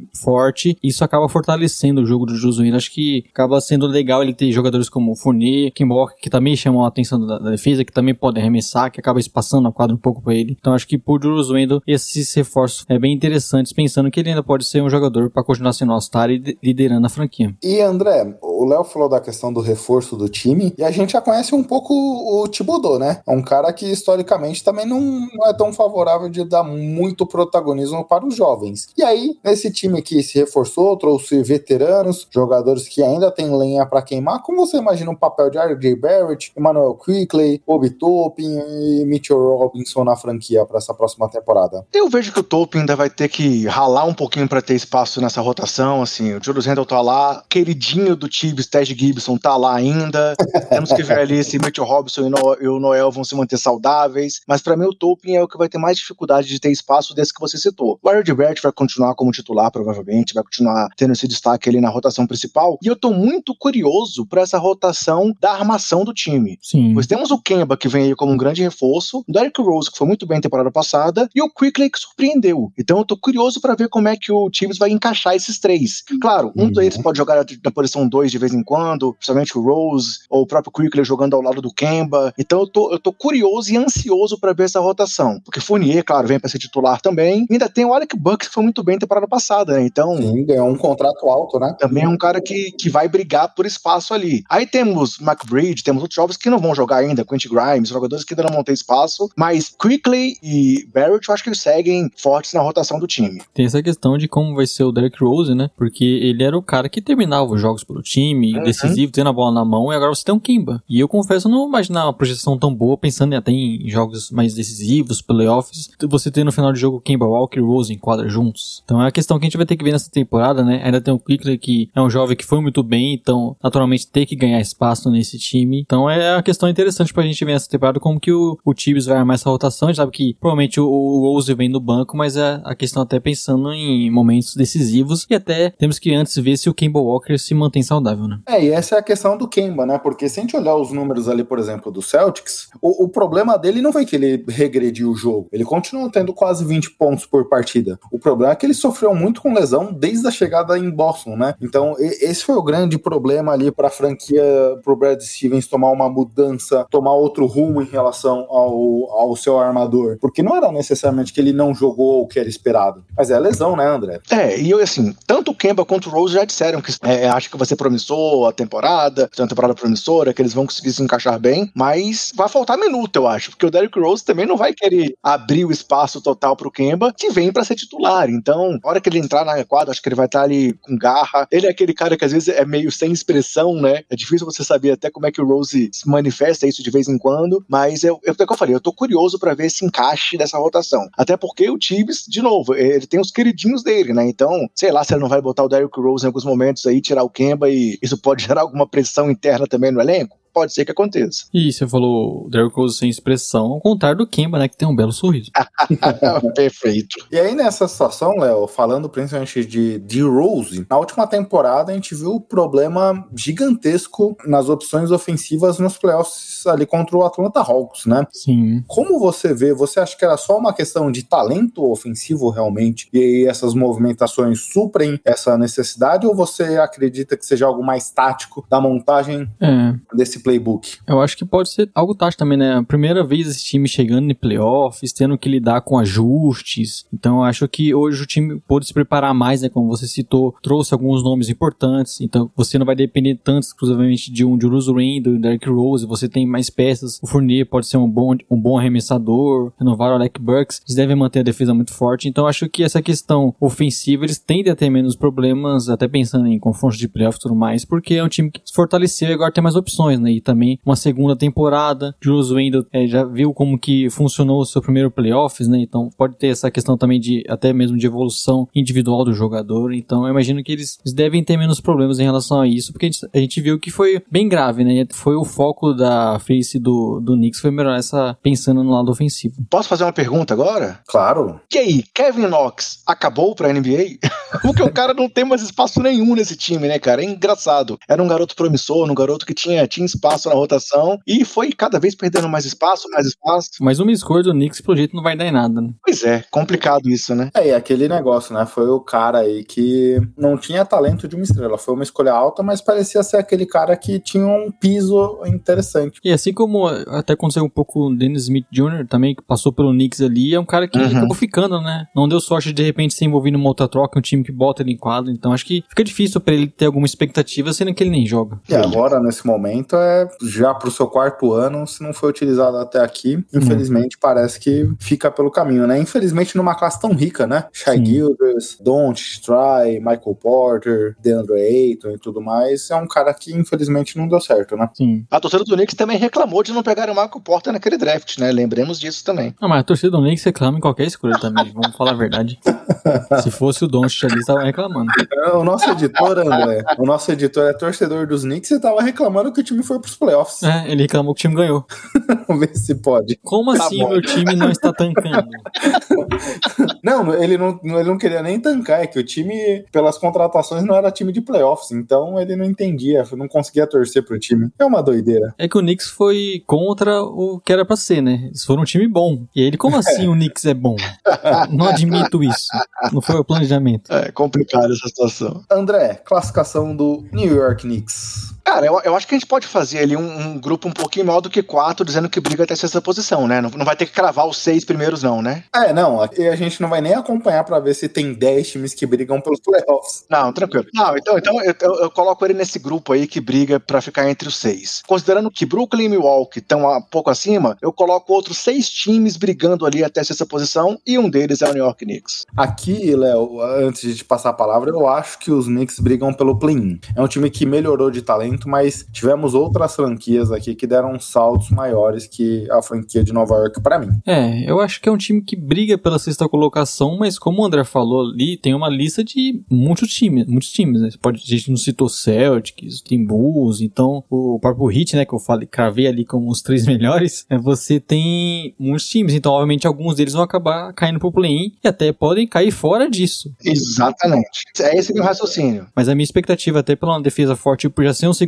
ano, diferente do Bulls, por exemplo, que tá meio que iniciando tudo nessa temporada, o Knicks já tem uma base forte, eu imagino que é um time pra brigar, pelo menos ali pra uma quinta, sexta colocação, e indo pros pros playoffs diretos. Avançando aqui, André, para o nosso queridinho da última pós-temporada, a Atlanta Hawks é um caso raro de sucesso recente que a gente vê uma franquia consegue unir, unir muito bem jovens jogadores e veteranos úteis ali para montar um time que teve uma evolução esplendorosa assim de um ano para o outro. Mas quando a gente olha para os jovens jogadores ali que ainda não deram um salto que a gente imagina, Miranda Hunter, Ken Reddish e Onieko Kongo são jogadores que ainda têm um potencial a ser explorado. A gente viu, por exemplo, o Reddish ali tendo um final de playoffs muito bom, sendo até impactante ali, mantendo o Hawks em alguma nas séries finais ali contra os Bucks. Como é que você imagina a evolução desses três jogadores aqui? E se você tivesse para indicar alguém que você tá mais empolgado para esse próximo ano, qual desses três você colocaria? Cara, eu sempre gostei muito do Ken Reddish. Eu acho que o Reddish é um cara que tem um potencial de evolução ainda e que também foi atrapalhado pela questão física temporada passada. Então, eu tô curioso pra ver o Reddish jogando, pra ver se ele vai conseguir mostrar esse crescimento que ele poderia demonstrar, na minha opinião. Então, se eu fosse escolher um desses três pra pra crescer, eu gostaria de ver o Reddish tendo esse espaço. Mas eu acho que o sucesso do Atlanta temporada passada, pra mim tem um nome, Trae Young. Claro, não tô dizendo que ele jogava sozinho. Ele foi fundamental pro time chegar onde chegou, principalmente nos playoffs. Quando ele botava, botava ali a cara a tapa, encarava a torcida adversária, quando ele calou o Madison Square Garden, ele realmente mostrou que ele é a cara desse time, que ele é um cara que quer ganhar, que quer fazer o que tiver ao alcance dele, que não tem medo de errar arremesso decisivo, que força a jogada mesmo e não tá nem aí, porque quando, quando acerta, ele vai pra cima da torcida e xinga e provoca. Ele brigou até no WWE recentemente em Nova York. É, realmente, ele entrou lá no Madison pra criar uma confusãozinha. Então, assim, eu, eu acho que ele é cara desse time. Mas, cara, o Bogdanovich é um cara também que teve lesão e que pode voltar melhor essa temporada. O John Collins oscilou muito ali também em alguns momentos, mas é um cara que segue com muita qualidade aí dentro. O Capela é muito efetivo. Então, assim, é, tem o Sheriff Cooper, né, que chega lá agora vindo do draft, que pra mim tem tudo pra poder ganhar ali talvez um espacinho nessa rotação da armação, por ser muito parecido com o estilo do Trae Young. O veterano Lou Williams, que também, quando o Young teve fora, jogou muito bem nos playoffs. Tem o Kevin Werther. Então, assim, eu acho que realmente o elenco está bem recheado na combinação que você falou. Muitos jovens talentosos e alguns veteranos que deram ali uma, uma pitadinha importante. Até Solomon Hill foi importante em alguns momentos desse time, né?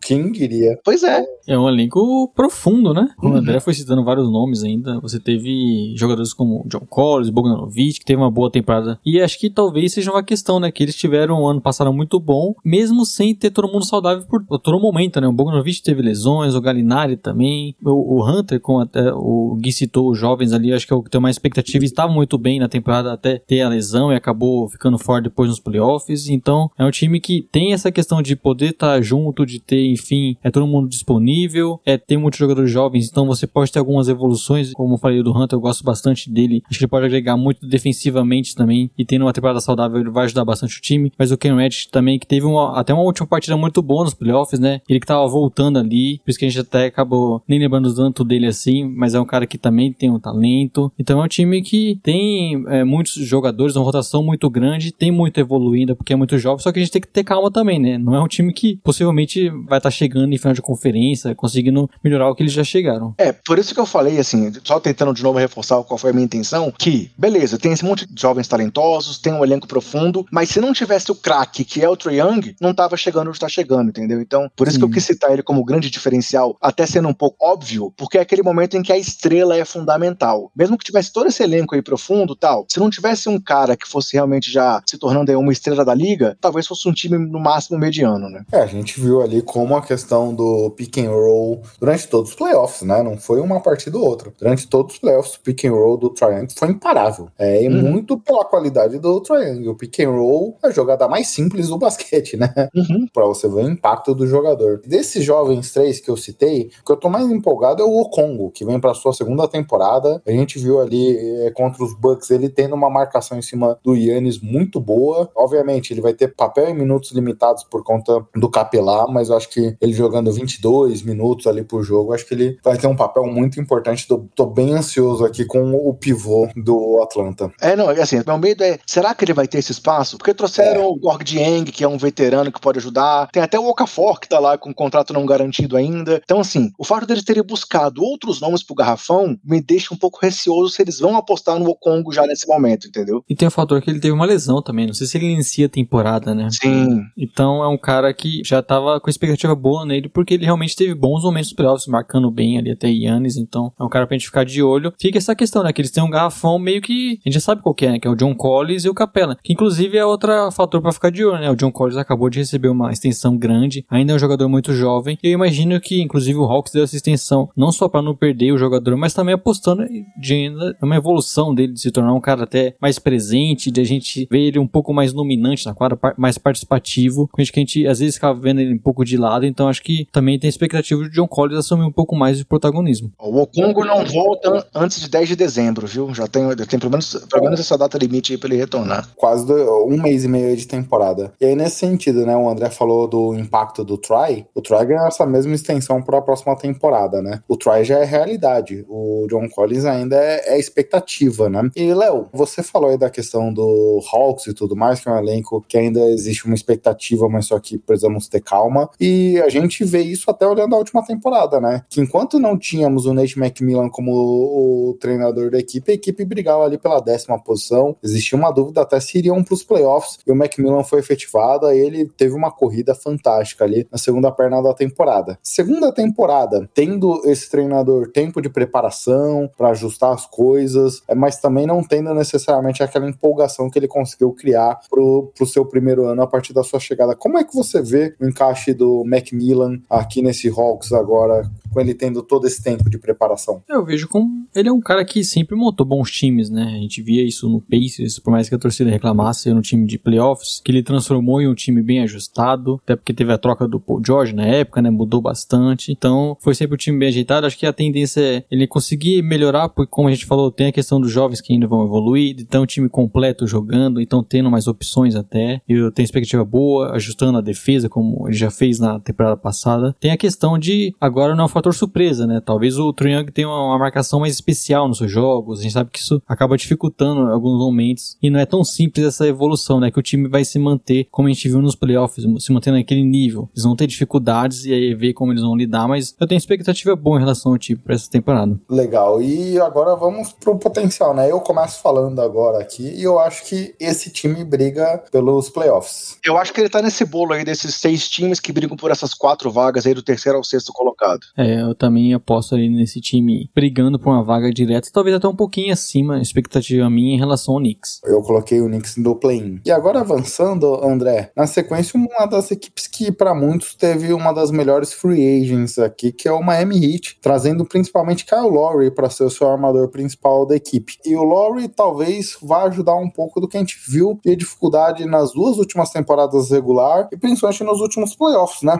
Que é a dificuldade desse time em pontuar num jogo ali de meia quadra, sem ter a transição necessariamente. Como você acha que a montagem desse elenco, não só olhando o Lowry, pode trazer um resultado diferente, por exemplo, daquela série contra os Bucks do último ano, que o time teve muita dificuldade para conseguir criar um jogo ofensivo de qualidade. O Lowry é, é uma evolução para a formação do time comparado, por exemplo, ao Dredit. A grande questão para mim ainda é na- não seria nesse titular. O Lowry é muito importante, vai ser muito importante, tem muita qualidade, sim. Mas para mim o ponto ainda vai estar um pouco nessa rotação de quem vai ser esse cara que vai substituir quando ele não estiver em quadra, por exemplo. Será que o Tyler Hero vai dar esse passo a mais ali para ser esse cara que pode ser um, um cara que, que constrói jogadas? Ou pelo menos para poder ser essa opção efetiva ao lado do Jimmy Butler? Porque para muita gente ele oscilou muito temporada passada, apesar de ter números bons, assim, ele já disse que para esse ano ele vai ser surpreendente e tal. Mas eu acho que na armação, o Lowry chegou, óbvio, muito bom, mas falta um cara como um Dredd vindo do banco, por exemplo, entendeu? Falta um cara que traga uma segurança e uma experiência para ser esse cara que pode substituir o Lowry em alguns momentos da partida. Para mim, talvez o, que eu sinta falta nesse elenco é um segundo armador, é, não no nível de Dredd ou de Lowry, mas pelo menos um cara que seja mais seguro para vir do banco. Óbvio, se a gente pegar o time aí com Lowry, Duncan Robinson, Butler, Tucker e Adebayo, é um time muito bom. Dependendo da volta de como o Oladipo tiver, de como o Tyler Hero vai ser efetivo essa temporada ou não, o time é muito forte. Não tô dizendo que não seja. Mas nesse elenco, se for olhar pro elenco inteiro, eu sinto falta de um armador um pouco mais experiente para vir do banco. Em teoria, Léo, seria o Oladipo, mas ele tá machucado, né? Hum. Em teoria também poderia ser o Tyler Hero, mas tanto o Tyler Hero quanto o Duncan Robinson foram muito irregulares na última temporada, né? Qual a sua expectativa para esses dois, principalmente pro Tyler Hero, que vem pro seu terceiro ano aqui de NBA? O Tyler Hero teve um pouco daquela expectativa que a gente criou também, né? Então acho que a tendência é um pouco, sem essa pressão, dar uma normalizada e ele voltar a ser um- visto como um cara útil e podendo ser, de fato, um jogador importante no elenco. Como o André falou, acho que é um quinteto muito forte, um dos melhores da NBA, pensando até nos dois lados da quadra, mas a questão talvez do, do Miami seja realmente esse banco, que aí você vai depender dessa evolução do Tyler dessa consistência dele, né? Porque ele até apresentou bons jogos na temporada passada, mas ainda é muito inconsistente. Parecia que às vezes até o foco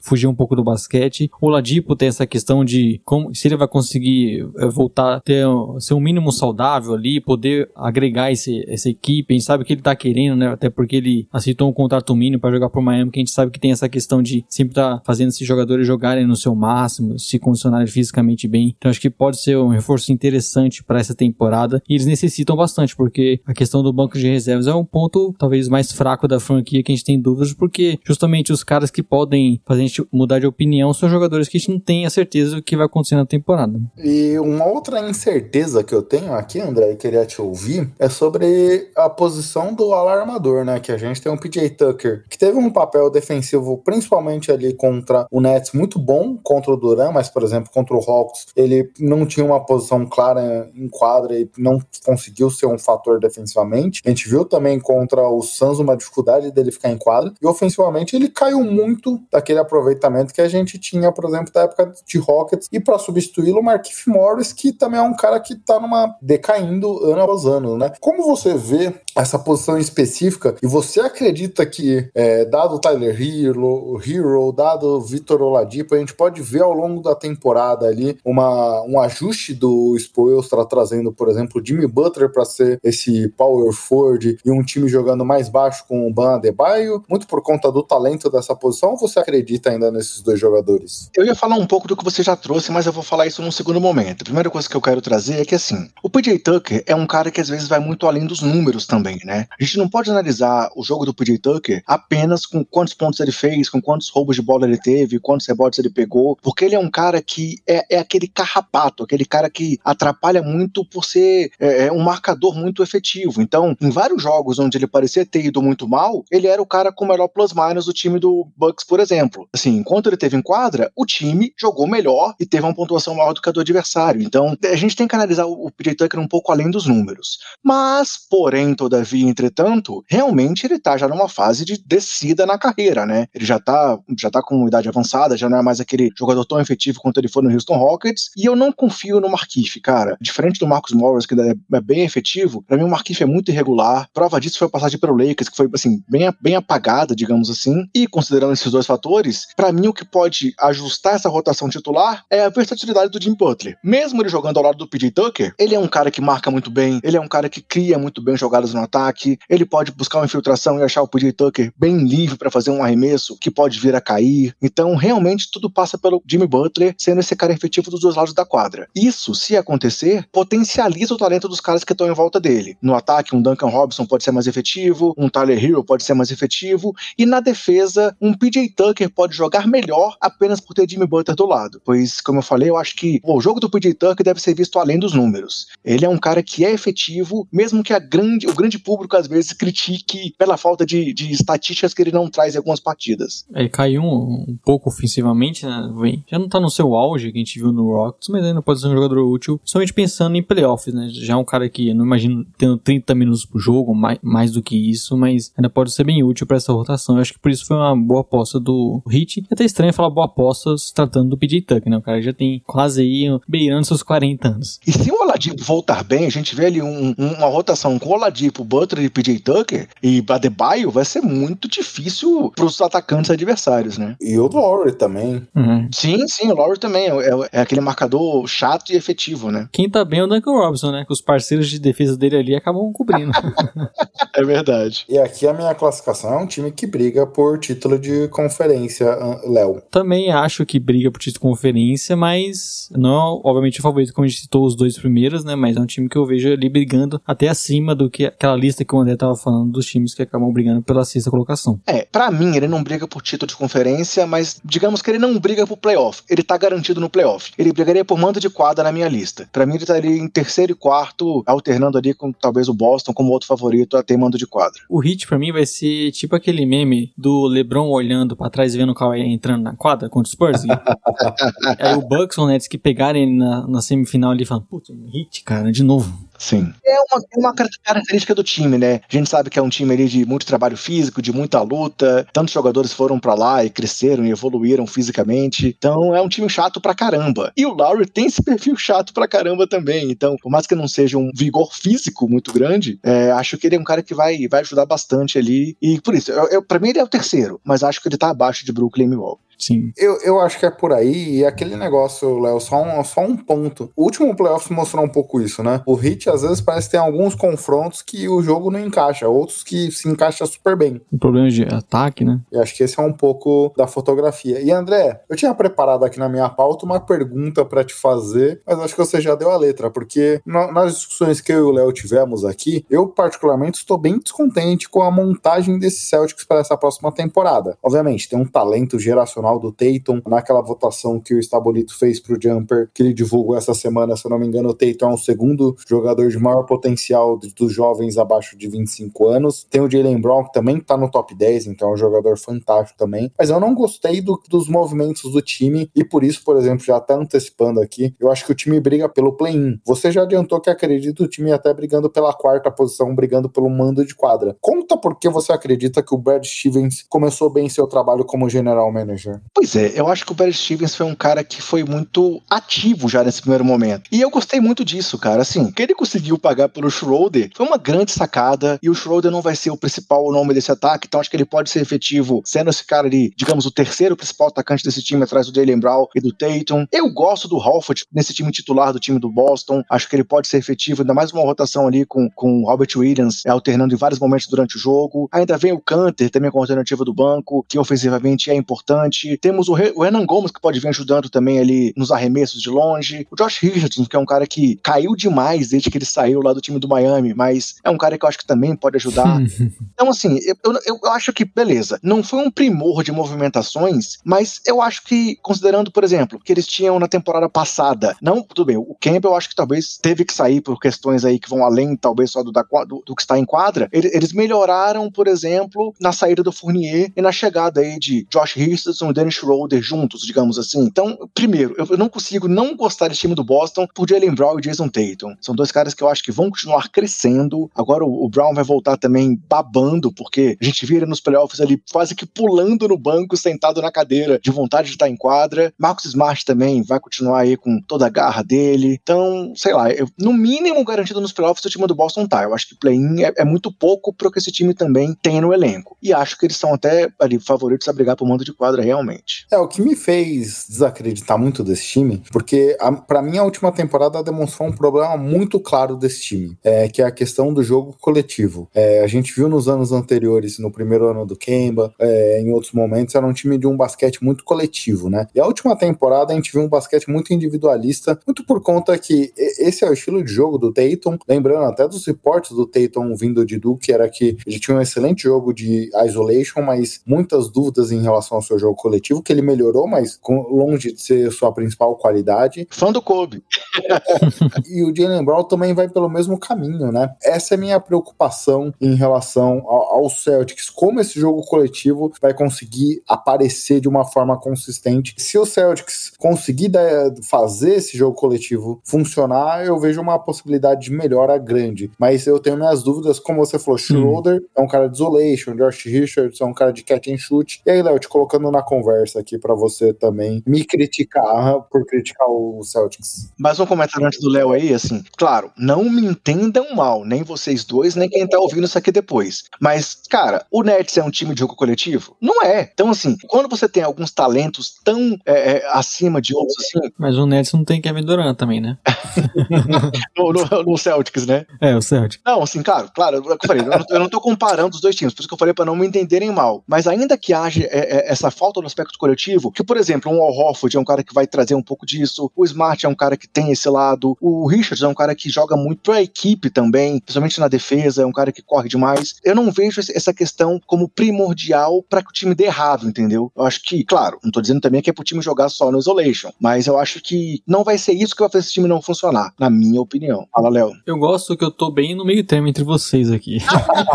Porque eu, eu gostei dos nomes, eu acho que se você for pensar apenas em nomes, o, o Celtics se reforçou até que de uma forma legal, trazendo o Horford, que a gente sabe que é uma carência é de pivô, a gente não pode ficar dependendo tanto do Robert Willis, que a gente viu já tá boas partidas da temporada passada, mas ainda é um cara que tá em evolução, que não é constante, que muitas vezes nem consegue ficar em quadra, né? Então acho que você tendo um Horford, um cara que nos poucos jogos que fez pelo Thunder, ele mostrou que pode ser bem útil e já até entende um pouco desse esquema do Celtics. Léo, eu só não gosto do Al Horford porque eu sou contra aqueles relacionamentos que você termina e depois dá aquela saudade do ex e você tenta voltar. É, ele acabou voltando, né? Mas ganhando o que ele ganha, tá bom, né? Acho que ele tá feliz porque acabou que não deu certo no Six e ele acabou voltando pro Celtic, que é onde, onde a torcida gostava bastante dele. Acho que ele pode ser meio útil, é, até pensando na posição e, e até na, na evolução do Robert Williams também. Jogador que tá- pode jogar junto com ele ali. Eu acho que o Schroeder é uma boa contratação. Acabou que o Schroeder não foi muito bom, né? O salário, mas ele acabou sendo que pode ajudar o Celtic na questão que eles têm mais carência, que é com a saída do Kemba, na questão dos armadores, né? Então você tem mais um cara, pelo menos, pra uma rotação. Então você tem o Richard chegando também, que eu acho que é um jogador que pode contribuir com o elenco. Que a gente sempre citava que era a falta do time. O Celtic no ano passado, e até por problemas de lesões, teve, mostrou como o elenco era curto, e isso até em decorrência da própria saída de jogadores como Hofford, Gordon Hayward o Kai Irving, jogadores que acabaram saindo do time e os Celtics acabaram não conseguindo repor muito isso e você viu o elenco ficando mais enxuto. Então acho que eles conseguiram melhorar um pouco isso, ter mais opções, mas ao mesmo tempo também é um time que, que muda bastante.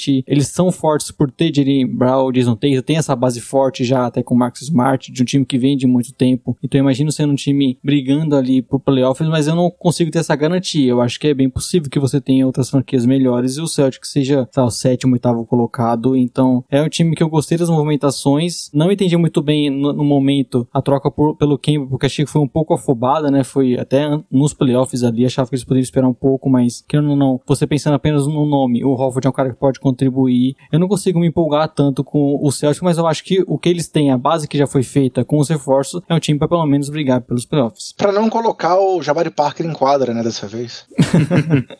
Essa aí eu confesso que eu não sabia nem que estava lá. Eu não sei se ele continuou, mas ano passado ele tava, né? Temporada passada ele acabou lá no Boston. Mas se precisar de defesa, você pode chamar ele. Bom, Gui, você já deu o seu voto, né? Não, eu só tava conferindo aqui, Jabari Parks segue na franquia. Ainda não fechamos não, Léo. O Celtics deu bastante discussão, mas ainda tem algumas questões aqui pra gente falar. Você falou da, da irregularidade do Robert Williams, era algo que eu queria te ouvir, porque ele teve ali um final de temporada animador, né? Jogando muito bem, tendo jogos até de mais de cinco assistências, algo que a gente nem imaginava no jogo dele. Mas é, é um cara, você definiu bem, irregular. Como você vê essa situação de- dele uma temporada onde é que ali ele foi colocado, tipo, ah, Celtics não tem ninguém, joga lá e você tem um protagonismo pra resolver. Agora ele tem um Al Horford por trás, né? E até eles trocaram, acho que o Thais também pra dar espaço pra ele né, no momento. Então, acabou um cara que acho que tem potencial, se mostrou muito bom, inclusive em dar tocos nele, é jogador muito atlético, acho que pode ser um jogador pro ser o, titular do, do time pro futuro, mas precisa ter mais essa questão de conseguir se manter em quadra, muitas vezes cometendo muitas faltas, pouco afobado, né? A gente já viu uma evolu- evolução disso naquele final de temporada. Tem questão de lesões, né? Alguns momentos ele acaba perdendo partidas por conta de lesões, então acho que o Celtics apostou nele, renovou o contrato já, mesmo sem ele eh, demonstrar isso de fato uma temporada inteira. Eu acho que é uma boa aposta. E como eu falei, você tendo o Horford no lado, eu acho que também é um bom mentor ali pro Robert Williams. Acho que até alguns nomes podem jogar juntos, mas principalmente você ter não a dependência de ser o Robert Williams o seu pivô acaba sendo melhor até pra ele. E André, a gente falou aqui um pouco da mudança desse time, a gente,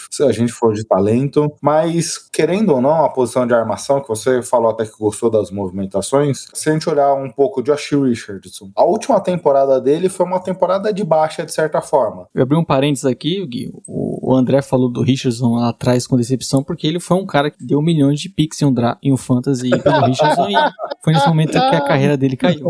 É exatamente, exatamente. O Dennis Schroeder também, né, no Lakers foi um pouco abaixo do que a gente esperava. Soma-se ao Smart e o Pritchard, que tiveram uma boa temporada no passado. Como você vê essa posição da armação do Celtics de maneira geral? Pois é, eu, eu acho que são alternativas que podem se encaixar muito bem. É, o Richardson foi mal? Foi, mas ele agora não é nem titular, né? Ele agora vai estar nessa rotação substituindo o Smart em muitos momentos. E o Schroeder, cara, é o que eu falei. Ele foi muito bem lá em Oklahoma, foi mal em Los Angeles, mas eu acho que não sendo o principal nome desse ataque, ele pode sim ser efetivo. A questão é essa: ele não pode querer ser aquele cara que, ah, vou provar que merecia aquele contrato que eu não aceitei, em vez desse contrato baixo que eu peguei aqui. Se ele realmente entrar com esse espírito e tentar jogar mais do que ele precisa jogar nesse time, pode ser uma situação que pode complicar. A não ser que ele realmente vire a chave e jogue muito, o que eu não acredito. Então, assim, a questão do Schroeder, pra mim, vai ser entender o papel nesse time. Não à toa ele veio por esse salário baixo, porque ele não vai ser a grande estrela. Tatum e Brown, obviamente, estão bem à frente dele nesse aspecto. Se ele vier como jogador de elenco, um cara que vai contribuir e que não vai buscar ser um all-star desse time, eu acho que ele pode sim ajudar. E além disso, assim, tem outros jovens que podem ajudar ainda. O Nesmith pode ajudar um pouco. O Langford é um cara que, quando teve espaço, contribuiu ali, claro, que não com números é, expressivos, mas com um bom jogo. Eles levaram pra lá o Archidiácono, né, que foi um cara que sempre ajudou o Chicago ali com uma defesa forte, uma entrega muito grande, e agora também vai entrar nessa rotação aí da, da posição 1. Então eu acho que também,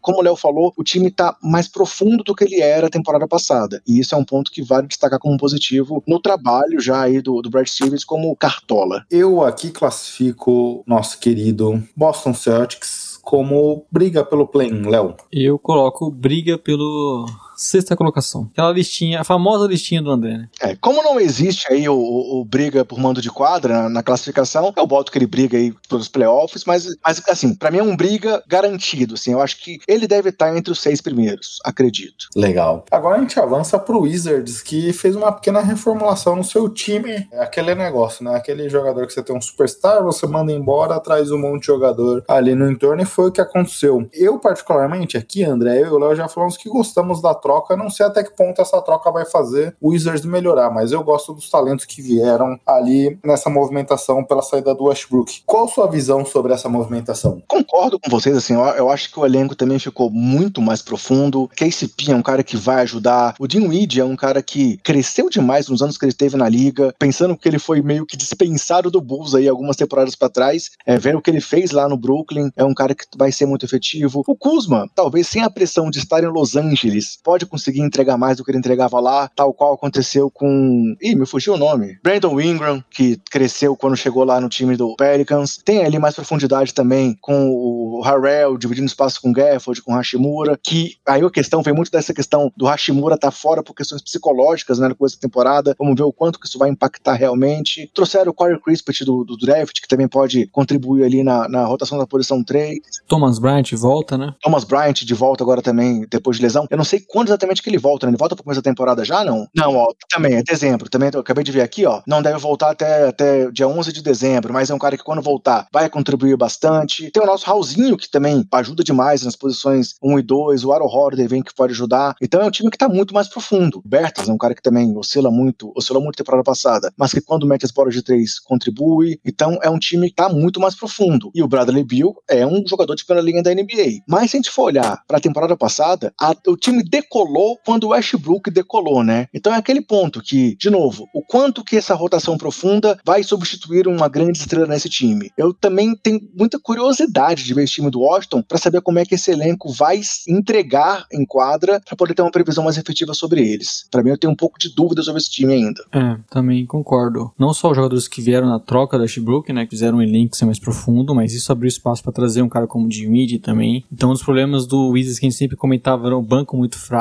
dependia demais do Bradley Bill. Agora você tem opções. Sei lá, o Bertans não tá tão bem, você pode botar um Kuzma, você pode variar ali a, sua rotação, você pode descobrir qual vai ser esse time. Só que também isso é o ponto negativo. Só esses jogadores que chegaram a essa rotação maior vai fazer ser um time forte? Como que eles vão achar essa rotação? Porque a gente pode citar nomes como Harrell, Kuzma, o Denev Dia, que pode voltar, né? O Hashimura, opções nas alas que ele tem ali. A gente sabe que não é encaixe tão simples, até por questões defensivas. Então é um time que tem mais opções, só que eu não vejo um encaixe tão simples assim. Então ainda é muito trabalho. A gente não consegue ver a rotação deles tão clara ainda, né? Sim. Léo, você falou do Avdia aí, é um cara que eu queria te ouvir, porque se a gente pensar no prospecto Avdia, nós dois gostávamos bastante dele aqui, porém a forma como o Scott Brooks o utilizou foi péssima, na minha opinião, Sim. porque era um cara que tinha esse jogo de criar jogadas, por exemplo, ele não tinha um chute de fora muito consistente, e a gente viu ele tendo muito volume, o jogo sendo um cara aberto para arremessar, coisa que ele não fazia muito bem. Para esse segundo ano, apesar da lesão e tudo mais, qual a sua expectativa com o israelense? E essa é a questão, né? Porque a gente viu ele sendo utilizado de uma forma bem ruim. Porque a gente falava que ele era muito um facilitador também, né? Um jogador inteligente em quadro, bom passador. Não necessariamente vai ser o cara pra ter a bola na mão, mas até já tendo um cara, um jogador como o Bill, você facilita e pode utilizar em outras formas. E acabou que não foi bem assim que o treinador utilizou. Aí ele teve a lesão, que a gente sabe que atrapalha bastante o desenvolvimento dos rookies. E aí, como eu citei, eles têm uma rotação agora ali de nas alas, que você pode imaginar jogando junto de muitos jogadores. Então eu não sei qual espaço que ele vai. Até pensando em condição física dele voltando. Então é um cara que eu gosto, tenho uma expectativa boa em relação a ele na NBA, só que eu acho que eu não sei se o Wizards é o melhor lugar, principalmente depois dessa chegada desses jogadores. Então eu não sei qual vai ser o papel dele, mas até como eu falei, questão de encaixe, questão de defesa, eu imagino que ele poderia ser um dos primeiros da lista, embora, diferente dos outros, ele ainda tá no seu segundo ano, né? Então ele é um jogador ainda que precisa ser mais trabalhado. Mas apesar dele estar nessa briga por posição aí com muita gente,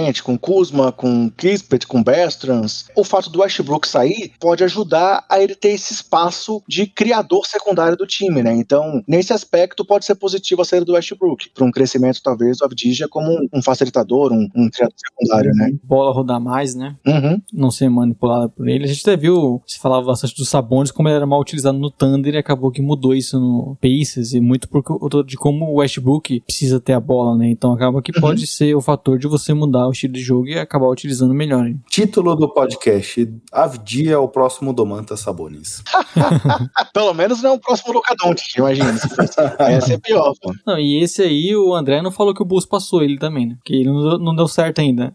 Porque eu tô feliz com o Pat Williams. Assim, eu- na, na época eu fiquei chateado, mas tô feliz com o Pat Williams agora. Não que seja um craque geracional, um craque absurdo, mas sei lá, eu, eu, eu ainda, eu ainda dou muito crédito pro Carlos Sovas. Então, Sim. se ele pegou o Pat Williams, eu acho que ele fez certo. É, você falou aí também da falta de clareza do que a gente espera para esse Wizards, em termos de posicionais, até quem vai começar, quem não vai. E quando a gente olha a ala desse time, é um time muito com, com muitos alas, né? Muito recheado a posição. Como você imagina, você acredita que isso é positivo ou não para o time? Como você imagina essa rotação funcionando na prática? Eu acho que pode ser positivo, mas o começo vai ser complicado. Beleza, Weed e Bill são titulares nas posições 1 e 2. Mas sei lá, será que você pode botar um KCP numa hora de querer botar ele numa posição 3 também? Ou ele vai ser realmente o jogador que vai vir como reserva do Bradley Bill? Quem é o reserva do Weed? É o Holiday ou vai ser o Raulzinho? E aí, dali pra frente, da posição 3 a 5, tudo pode acontecer. Kuzma, Hashimura e Gafford, Kuzma, Harrell e Gafford, Kuzma, Be Bertans e Harrell, Avdija,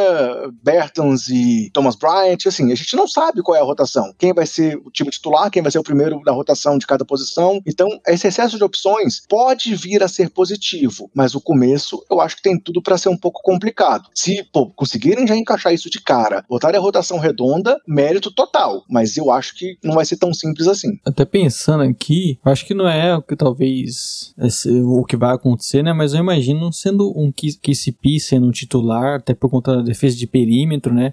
Uhum. Gafford, como ele foi bem nos playoffs, até mostrou é, uma evolução ali, tendo espaço, e por conta da questão defensiva, acho que ele é muito melhor que os outros pivôs em relação a isso, até mesmo com o Thomas Bryant quando ele estiver disponível. Acho que ele pode ser um titular também, mas é isso, tem muitas opções, né? Quem joga na 4, Hashimura, como que você vai é, fazer essa rotação, então são muitos nomes, a gente tem ideia de como o treinador vai rodar isso. Bem, dada toda essa situação, eu acho que o time briga pelo play-in, mas Sim. confesso que eu não me surpreenderia se não brigasse por nada, André. Concordo. Eu não digo nem que ele briga, eu digo que ele pode chegar ao play-in, mas eu não sei se ele vai estar nessa briga efetiva por essa indefinição do elenco que eu não consigo ver ele ainda. A, a formação dele tá, tá muito confusa, na minha opinião. Não é Sim. demérito, tá? Não tô dizendo que o time é ruim, mas eu tenho dificuldade de classificar esse time nesse momento. É um time que a gente quer ver, né? O que, que vai acontecer, inclusive, como Uhum. vai ser essa rotação, se vai dar certo ou não, mas eu também coloco na briga pelo play-in. E se eu tivesse que tirar alguns desses aí dos playoffs, eu tiraria o Wizards. Acho que não, não é o que eu coloco mais expectativa neles, mas a gente sabe que dessa lista enorme que tem no, no leste, alguns vão que acabar ficando de fora. Eu imagino o Wizards sendo um deles, mas eles possivelmente brigam, pelo menos. E André, avançando agora pro Pacers, é um time que pouco se movimentou da última temporada para essa, mas na última temporada a, a- também a principal movimentação podemos dizer que foi a posição de técnico e não deu nada certo desde a saída do nosso querido Nate McMillan. E essa foi talvez uma das principais contratações da NBA, né, trazendo o Rick Carlisle aqui para a posição de treinador principal do time. Como você vê qual é o potencial da chegada do Carlisle para fazer esse time voltar a ser um time de playoffs? Como você imagina esse encaixe do treinador na franquia? Cara, eu acho que foi uma movimentação, assim, um encaixe que pode ser considerado perfeito, digamos assim. Conseguiram agir rapidamente para trazer o Carlisle de volta para casa depois de 13 anos. Mas para mim, a questão do Pacers vai além dessa questão do técnico. Para mim, o Carlisle vai fazer o trabalho dele. A grande questão é a questão física na questão do Pacers, né? Lever ainda fora, sem, sem previsão de retorno. TJ Roy fora, sem previsão de retorno. E aí, com isso, temos Jeremy Lamb titular. Então, assim, para mim a questão é, é, é muito como é que esse time vai entregar na ausência dos dois principais jogadores das posições 2 e 3. Se fosse um time com Brogdon, Levert, Jay Warren, Sabonis e Miles Turner, era uma previsão. Um time com Brogdon, Lamb, Justin Holiday, do Sabonis e Miles Turner, é um time para outra previsão. Então, para mim, a grande questão do Pacers passa por essa questão do retorno desses dois jogadores, porque o Carlisle vai fazer a parte dele, isso eu não tenho dúvida. Impressionante como o- o Pacers sempre tem essa questão, né, Gui? A gente falou muito ano passado de como o time que tinha muitas lesões. O Brogdon também é um cara que geralmente não consegue ter uma temporada inteira saudável. Então acaba que é um time de muito talento. No papel você vê um time bem forte, mas ia chegar de um grande treinador também, mas já começa a temporada com essas questões de, de lesões. Então isso deixa ainda mais em dúvida de como vai ser a temporada deles. É, o Warren jogou quatro jogos da temporada passada, né? E o Levert também teve a questão do tumor. Então, esses dois caras já foram muito desfalque grande temporada passada e seguem pra essa temporada, né? E, Léo, falando em expectativa e talvez dúvidas, a gente, toda a temporada, a gente também debate sobre Miles Turner e Domantas Sabonis, sobre o encaixe desses dois. Como você vê para essa nova temporada essa velha discussão? É mais um ano discutindo se eles deveriam trocar, né? A gente já viu que não é o melhor desencaixe junto, o Miles Turner muitas vezes não é tão bem utilizado, até pelo menos como ele acha que deveria ser na parte ofensiva, mas ele é muito importante pra defesa. Eu concordo com ele. Sim, eu também concordo. Acho que ele poderia ser um cara bem mais utilizado, não só ser um arremessador, até porque ele não é um grande arremessador, né? Então acaba que ele não teve essa evolução ofensiva. O Sabonis, e até por merecimento, conquistou isso, né? Um cara que se mostrou muito útil no ataque, como um passador também, grande pontuador, reboteiro. Então acaba tendo essa tensão maior. Então não é um encaixe tão simples. E eu vejo um cenário que, novamente, e acho que é bem possível que a gente discuta isso pro futuro de uma possível troca de um dos dois, porque de repente a temporada não tá tão boa, o time tá com algumas lesões, não consegue é, ficar ali na briga pelo play-in, então acaba que pode ser essa, é, enfim, a, a temporada derradeira dos dois ali, que a gente, o Pacers acaba decidindo por trocar algum deles. E André, você falou bastante em outros times aqui, daquele time que talvez esteja tudo certinho, mas como os superstars faz a diferença. E quando a gente olha aqui, o Pacers não tem esse jogador. Você acha que isso tira um pouco do potencial desse time? Ou mesmo com um time. Vamos, vamos pensar nas condições ideais aqui, porque a gente sabe Uhum. que TD Warren voltando, outros jogadores aqui, o time jogando completo. É, como você vê o potencial dessa franquia ali, tendo todos os jogadores disponíveis? Cara, eu acho que esse quinteto, Brogdon, Lever, Warren, Sabonis e Turner, ainda mais se for um Warren mais próximo do, do Warren da bolha, né? Que foi um cara que jogou demais, é, jogou demais ali na, na bolha, assim. Eu acho que o time, o, o time, o time tem um potencial muito grande. E esse elenco de apoio poderia fazer o Sabonis evoluir mais ainda como talvez o, o All-Star desse time. Eu acho que o Sabonis já fez uma temporada absurda, mas realmente ele não é um superstar. Mas acho que ele realmente já se firmou como All-Star. Então, por mais que ele não seja um jogador de primeiro escalão da NBA, pra mim ele poderia fazer esse papel sim de, de grande estrela desse time. Só que depende de um elenco de apoio mais efetivo. O Brogdon é um cara que é muito mais facilitador do que decisivo. O, o encaixe com o Turner, é isso que você falou, é muito questionável. E se você depender de Jeremy Lamb, Justin Holiday, Torrey Craig, que chegou lá agora, não vão ser esses caras que vão dar esse apoio pro Sabonis. Então, esse time, de novo, esse time completo, pra mim é um time que briga por playoff até pra tentar ficar entre os seis. Mas com essas interrogações que vem aí das parte física, pra mim, já vou adiantar aqui que pra mim é no máximo É. play-in. É, eu acho que é muito isso, né? Gui? Eu vou colocar eles como playoffs. Eu vejo eles, opinião polêmica, mas eu vejo eles na frente dos Celtics. Ih, rapaz, eu coloco pela briga do play-in justamente por essas questões, né? Eu até gosto do quinteto, eu acho que o Brogdon na mão do Caralho tem tudo pra ser um, continuar sendo um, um dos grandes armadores da NBA ali, eu gosto bastante. É, esse encaixe pode ser muito bom, realmente. Eu gosto do Lever, Ele tem, ele tem cara de armador do Carlisle, né?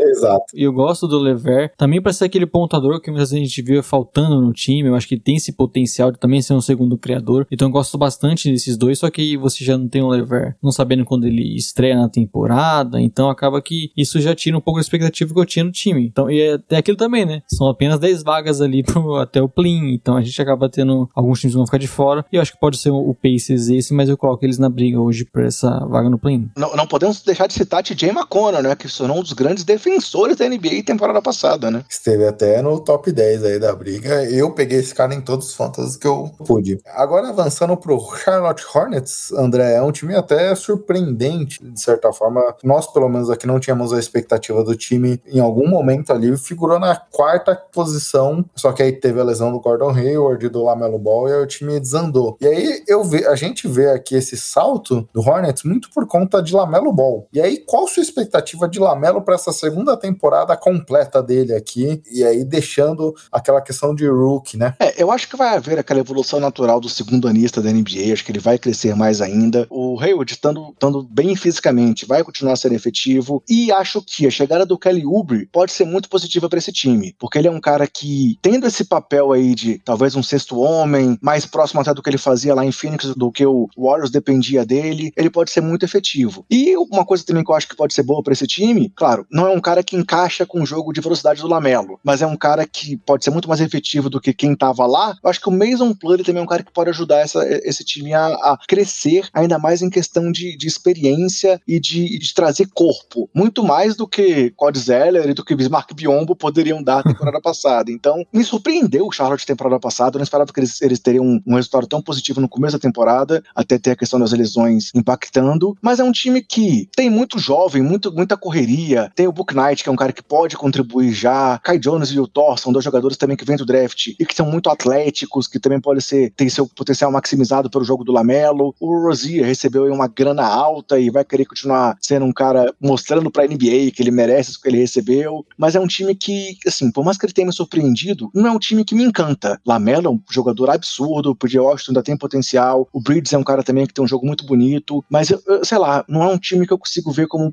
garantido em playoffs. É um time que eu acho que ainda tem uma, uma margem de crescimento pela frente. Tem essa questão, né, de a gente espera uma evolução, porque foi um time muito bom temporada passada, por mais que não tenha chegado nos playoffs, você tem evolução no Lamelo, tá até pensando aqui, né, você pode ter um quinteto com Lamelo, Gordon Hill, de P.J. Washington, Mason Plumlee, que todos esses que eu citei são bons passadores, então é um time muito bom, como o André falou, tem um Booknight pra vir no banco, o Kelly Oubre, que eu acho que é importante não só para ser um jogador a mais de talento pra vir do banco, mas até possivelmente substituir o Gordon Hill de alguns momentos, né, quem sabe que ele acaba perdendo na temporada, então é uma opção a mais. O Miles Bridges, que vem crescendo também, e teve uma parceria muito boa com o Lamelo na temporada passada, então é um time que tem boas peças, eu gosto bastante do potencial deles, mas isso não quer dizer que é um time de playoffs já, porque a conferência é muito forte, eles ainda não são os melhores times. A gente tem que tomar cuidado em relação à expectativa do Lamelo, né? A gente acaba tendo uma temporada muito boa de um rookie, acho que na segunda ele já vai vir para 25 pontos, 10 assistências. A gente sabe que a transição não é tão simples assim. Então, eu tenho expectativa boa com o time, com o Lamelo, mas isso não quer dizer que vai ser um time que vai estar ali tranquilamente nos playoffs. E Léo, talvez a preocupação em relação ao Hornets, até pelo ponto trazido pelo André, passa muito pela questão do banco, né? Quando a gente olha o time de titulares, fala, ah, é ok, pode ser um bom time aqui. Mas quando a gente começa a olhar pro banco, é um banco muito fraco. Como Sim. você vê essa situação, como diria o Rômulo Mendonça dos bancários aqui, para fortalecer a equipe do Hornets? E só citar que eu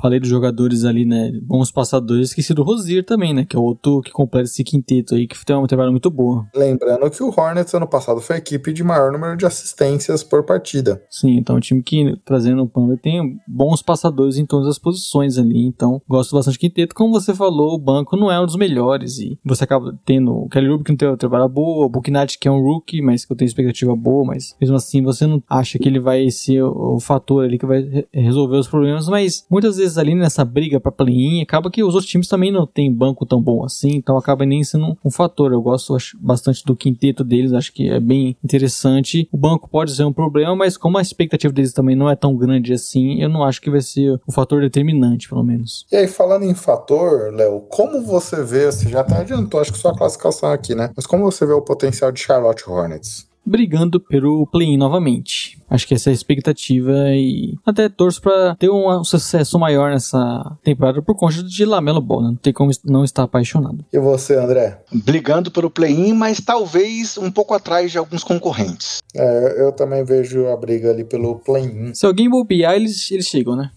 É, vem por aí. Vamos ver, tô, tô ansioso também. Gostei do Roy Hayward da última temporada. E agora avançando pro Chicago Bulls de vocês dois aqui, Léo. Tem até uma proposta diferente aqui, cara. Já que temos dois torcedores do Chicago Bulls aqui, um intruso ficar falando desse time, eu deixo mais pra vocês. Aí conduz o papo com o André sobre o seu Chicago Bulls. Peço até pra você se retirar um pouco nesse momento, viu, Gui? Porque aqui agora falar de Chicago Bulls, que inclusive eu tinha esquecido como a gente tinha ido mal na temporada passada, né? Porque demorou pra chegar no Bulls essa, essa, essa pauta aqui, viu? Um time que mudou muito, né, André? Teve muitas, talvez os- o grande protagonista da Free Agency, trazendo Lonzo Ball, DeRozan, tendo o Vucevic que já tava na equipe, mas tinha acabado de chegar também, e pouco jogou até com o Lavine, por exemplo. Então é um time que tem muitas mudanças, e até pelos nomes que trouxeram, tem uma expectativa grande, mas como a gente falou, além de ser um time totalmente novo, que precisa mostrar esse enquadro e ter esse entrosamento, tem os concorrentes que são bem fortes, né? É, eu acho que assim, é, realmente a mudança é o ponto positivo e o ponto de interrogação nesse time. Porque se a gente for olhar, do time que começou a temporada passada, só estão aí o Lavine, o Patrick Williams e o Kobe White. Todos os outros jogadores que estão no elenco do Bulls não começaram a temporada 2021 em Chicago. E abrir um parênteses aqui, né? O Kobe White e o Patrick Williams, que talvez tenham problemas pra começar a temporada né, por conta de lesões. Exatamente, isso aí, ainda mais o Kobe White, né? Acho que o Kobe White, o Kobe White volta só em dezembro, se eu não me engano, ou, ou meados de novembro. Então, assim, é um time muito novo, mas é um time com muito potencial. O ponto que a gente tem que eh, elogiar e tem que enaltecer do trabalho que está sendo feito em Chicago agora é como que eles estão recuperando a credibilidade do Chicago perante os jogadores. A chegada do Carne Sovas e do Mark Eversley fizeram o time subir de patamar nesse sentido. Tanto que o Lonzo Ball quis ir pra lá, o DeRozan quis ir pra lá, enquanto já tivemos no passado jogadores que nem ouviam proposta do Chicago. Tivemos já Carmelo com dificuldade de, de chegar a ter reuniões com o time lá atrás, e agora não, agora o time tava aí querendo trazer os jogadores, mas mais do que isso, os jogadores queriam ir pra lá. Então acho que é- essa recuperação do Bulls passa muito por essa credibilidade que eles estão reconquistando aí perante os jogadores. E com isso montaram um elenco, pra mim, muito, muito qualificado. Esse time titular com Lonzo Ball, Lavine, DeRozan, Pat Williams e o Vucevic é um time muito bom. E o banco traz alguma, alguma profundidade que pode ser muito efetiva. Claro, com Kobe White voltando principalmente, mas Caruso é um cara que pode estar nessa rotação aí com uma defesa muito forte, uma inteligência muito grande no ataque. Derek Jones Jr. é um cara que pode contribuir demais também do lado defensivo e do lado de explosão no ataque. Troy Brown é um cara que já ajudou a temporada passada. Temos ali o Simonovic e o Tony Bradley para rotação de pivô, que podem contribuir na ausência do Vucevic. Então, assim, eu, eu acho que o grande ponto desse Bulls também vai ser ver esse time se formando dentro de quadra. Mas o potencial tá aí, para mim, sem dúvida nenhuma. E você falou, né, Derek Jones Jr., eu imaginei é, o Lonzo Ball tendo a bola e tendo como opção, em alguns momentos, Lavine e Derek Jones Jr. por uma ponte aérea, né? Dos Então, dois é- lados.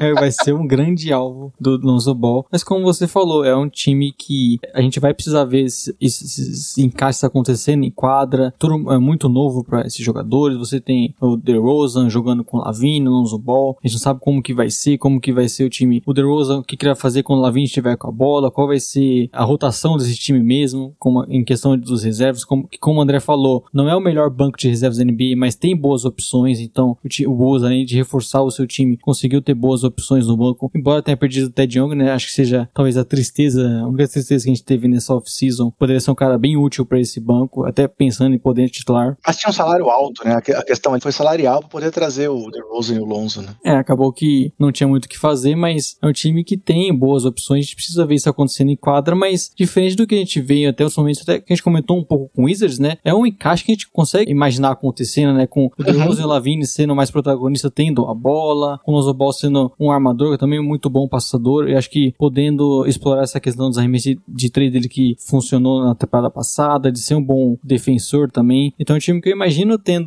um caminho pra seguir, podendo dar certo, né? Que eles só trouxeram, como eu falei até num podcast passado, com aquele momento que o Bulls trouxe o Wade, o Rondo. A gente sabia que era muito difícil o encaixe, eu acho que nesse ano é diferente. Então até por isso a expectativa da torcida é grande. Agora já, já tá bom, Léo. Já falou muito do time aí.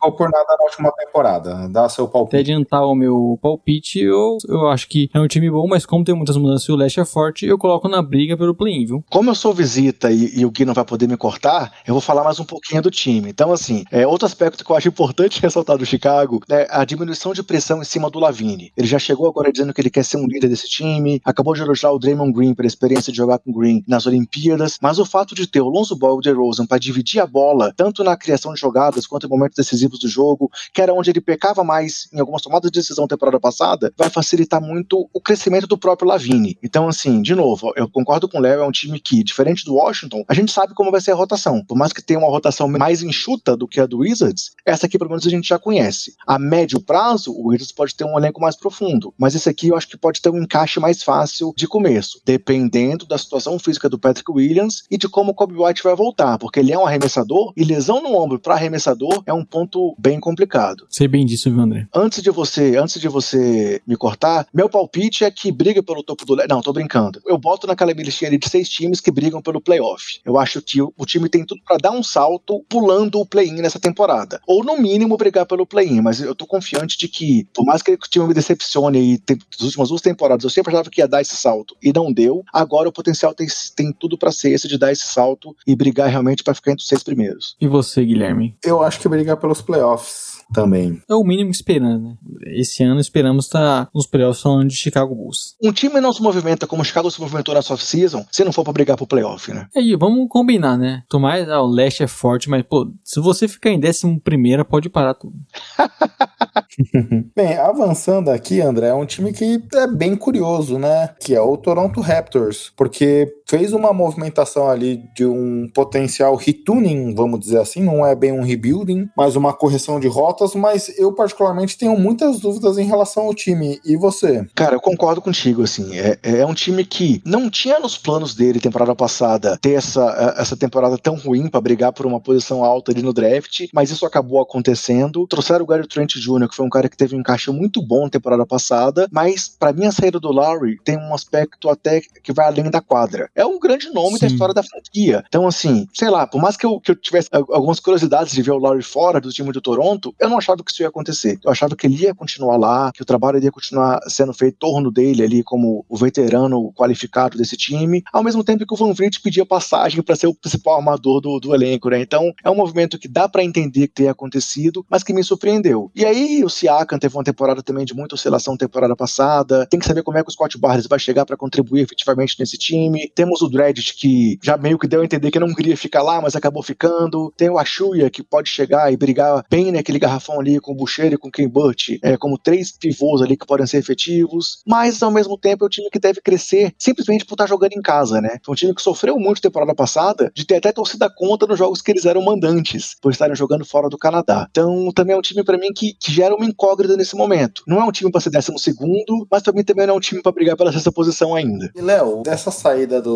Lowry, principalmente a gente viu uma posição vaga ali em quem, em teoria, assim, comanda esse, essa franquia, né? Quem é a liderança desse time. Eu Uhum. vejo ali um papel pro Siakam, mas o Siakam tem uma certa irregularidade, né? Obviamente, a gente viu que a questão da bolha, o Rafa, que já participou até no nosso podcast, já participou também com o André, do Raptors Brasil, falava da questão Sabe tudo do Raptors, né? Sim, que ele sofreu bastante ali por não tinha lugar de treino, estar longe da família e tudo mais. Em teoria, agora ele assume um protagonismo maior, mas, por exemplo, ano passado a gente já viu ele não participando de jogos, ser multado pela franquia e tudo mais. Como você vê esse Siakam nesse papel diferente agora? É, realmente falta essa liderança agora, né? Porque você vai citar bons jogadores no time, como o André falou, né? De Van Vliet, Gary Trent, Siakam, Boucher, mas não tem esse cara da franquia como o Lowry representava. O Siakam teve esses problemas na temporada passada. A gente não sabe exatamente até o que o, o time pensa ne- dele, né, pro futuro, porque selecionou o Barnes, um que pode até muito bem se parecido ali um pouco com o Siakam até jogar um pouco na mesma posição. Então a gente não sabe exatamente se a franquia já acha que o Siakam é o jogador pro futuro. E fica assim, incógnita geral no Toronto, porque por um lado você tem grandes jogadores, você pode sentar o quinteto muito bom aqui, como o André falou, e o time voltar a ser forte, tendo ambição, voltar a jogar em casa. A gente sabe que a torcida faz a diferença para eles, mas mesmo assim eu não vejo sendo um time muito mais do que brigando por um play-in, porque é a questão de expectativa, da saída do Lowry, dessa liderança, de como vai ser a temporada do Siakam novamente. É, é, o Raptors é um dos times que eu mais tenho dúvida né, nesse momento. Você viu, né, André? A gente faz uma pergunta aberta e o Leonardo já vai dar o palpitão dele aqui pra gente. Não, mas eu acho que foi bem legal esse comentário do Léo, assim, vou até concordar com ele nesse aspecto de que, claro, o ano do, do, do Kawhi em Toronto foi um ano mágico, ele é um superstar, ele é um cara que foi decisivo, que levou o time ao título, beleza. Mas talvez agora, com essa saída também do Lowry, tenha sobrado aí muito Robin pra nenhum Batman, digamos assim. São vários jogadores que têm a sua contribuição, são efetivos, mas falta esse cara. O Van Vliet é um cara que tem bons números, é muito efetivo, mas tá longe de ser um superstar da NBA ainda. E o Siaka não tem essa constância e também é um cara que teve uma ascensão muito rápida e isso também gera uma instabilidade depois daquele momento, né? Ele foi um cara que veio de, de, de league para chegar depois ali, ah, o jogador que mais evoluiu e ser importante naquele título, mas essa oscilação também é natural. Então, realmente é difícil acreditar nesse time aí como um time que vai brigar nas cabeças. Mas é um time que agora vai ter vai, vai estar de novo com vontade de, de ganhar e esse é um ponto que deve ser destacado aí para estar na briga pelo play-in. Eu concordo também com, com o Léo nesse aspecto. Eu vou ser mais ou menos o polêmico aqui. Eu acho que não briga por, por nada, viu, essa temporada. Não vai conseguir chegar nessa briga do play-in. E agora a gente avança aqui, André, pro Cleveland Cavaliers. E é um time que tem aquela. A gente falou bastante de incógnita, né? E é um time que tem uma incógnita ali em relação ao Kevin Love, né?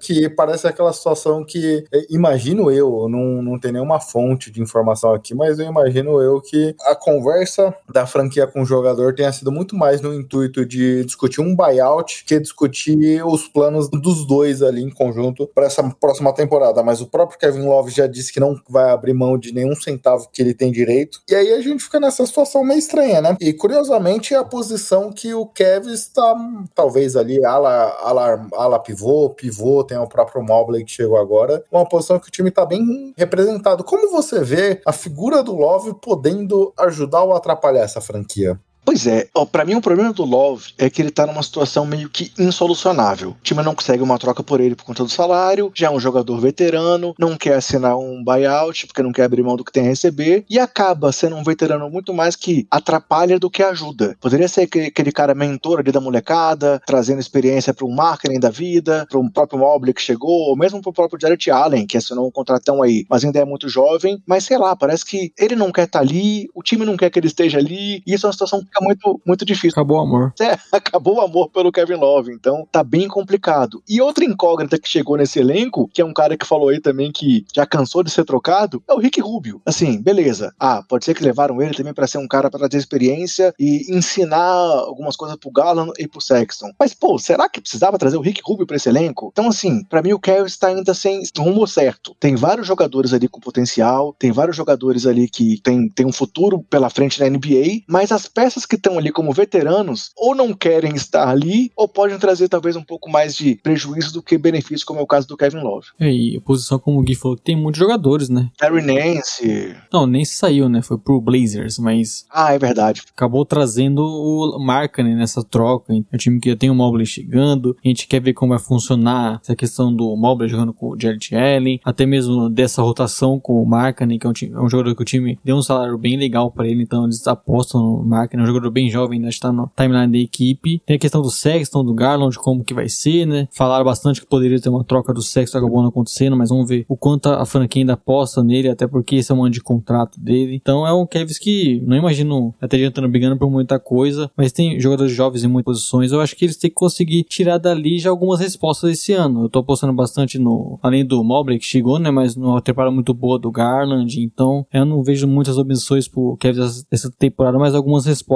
eu espero que eles tenham. E eu imagino que é o que vai acontecer. É, Eu acho que o Kevin tem que achar o caminho dele. Ele tá nesse momento que eles estão meio perdidos aí, muito ainda pelos aspectos LeBron James em reflexo no time. Que é esse contrato do Kevin Love, que foi o contrato do Tristan Thompson que atrapalhou eles por um período, foi o contrato do J.R. Smith por um período. Aquela questão do- dos grandes salários pros amigos do LeBron tá trazendo aspecto negativo pro Kevs, no momento com a questão do Kevin Love ainda e que eles não conseguem solucionar de jeito nenhum. Léo, você falou que espera respostas, e uma pergunta que eu não vi você fazendo que espera resposta é sobre o Colin Sexton, né? Ele vai pro seu quarto ano aqui agora, Sim. e é um jogador que ainda parece não ter muita certeza, até dentro da própria franquia. A gente, a gente ouviu até boatos de troca sobre ele. Como você imagina essa situação do Sexton? É, eu acho que essa é a grande questão, né? Porque eu, eu confesso que eu gosto mais do Garland, né? Eu sou bem mais alto em relação a ele. Eu acho que vai se tornar um, já um melhor passador do time, vem se tornando um grande pontuador, também um bom arremessador. Então é um cara mais completo. E eu não sei se a dupla com o Sexton vai ser melhor, até porque é um cara que foi evoluindo também, pontua muito, é um jogador muito intenso ali na quadra. Então ele até merece um contrato grande, só que eu não sei se vai ser o Kevs que vai querer dar esse contrato ao final da temporada, até porque você já começa a se engessar na questão financeira, com um time muito jovem, que ainda tá longe de dar mostras de ser um time para playoffs, né? Então eu imagino que esse é uma, um debate que a gente vai ver durante a temporada de o que eles vão fazer com o Sexton, mas eu não sei se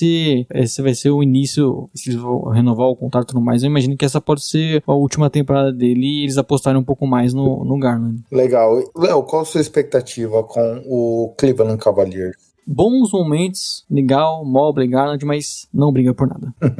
André? Exatamente, é o que eu falei. Eles têm que achar o rumo ainda, mas estão longe desse rumo, então não briga por nada.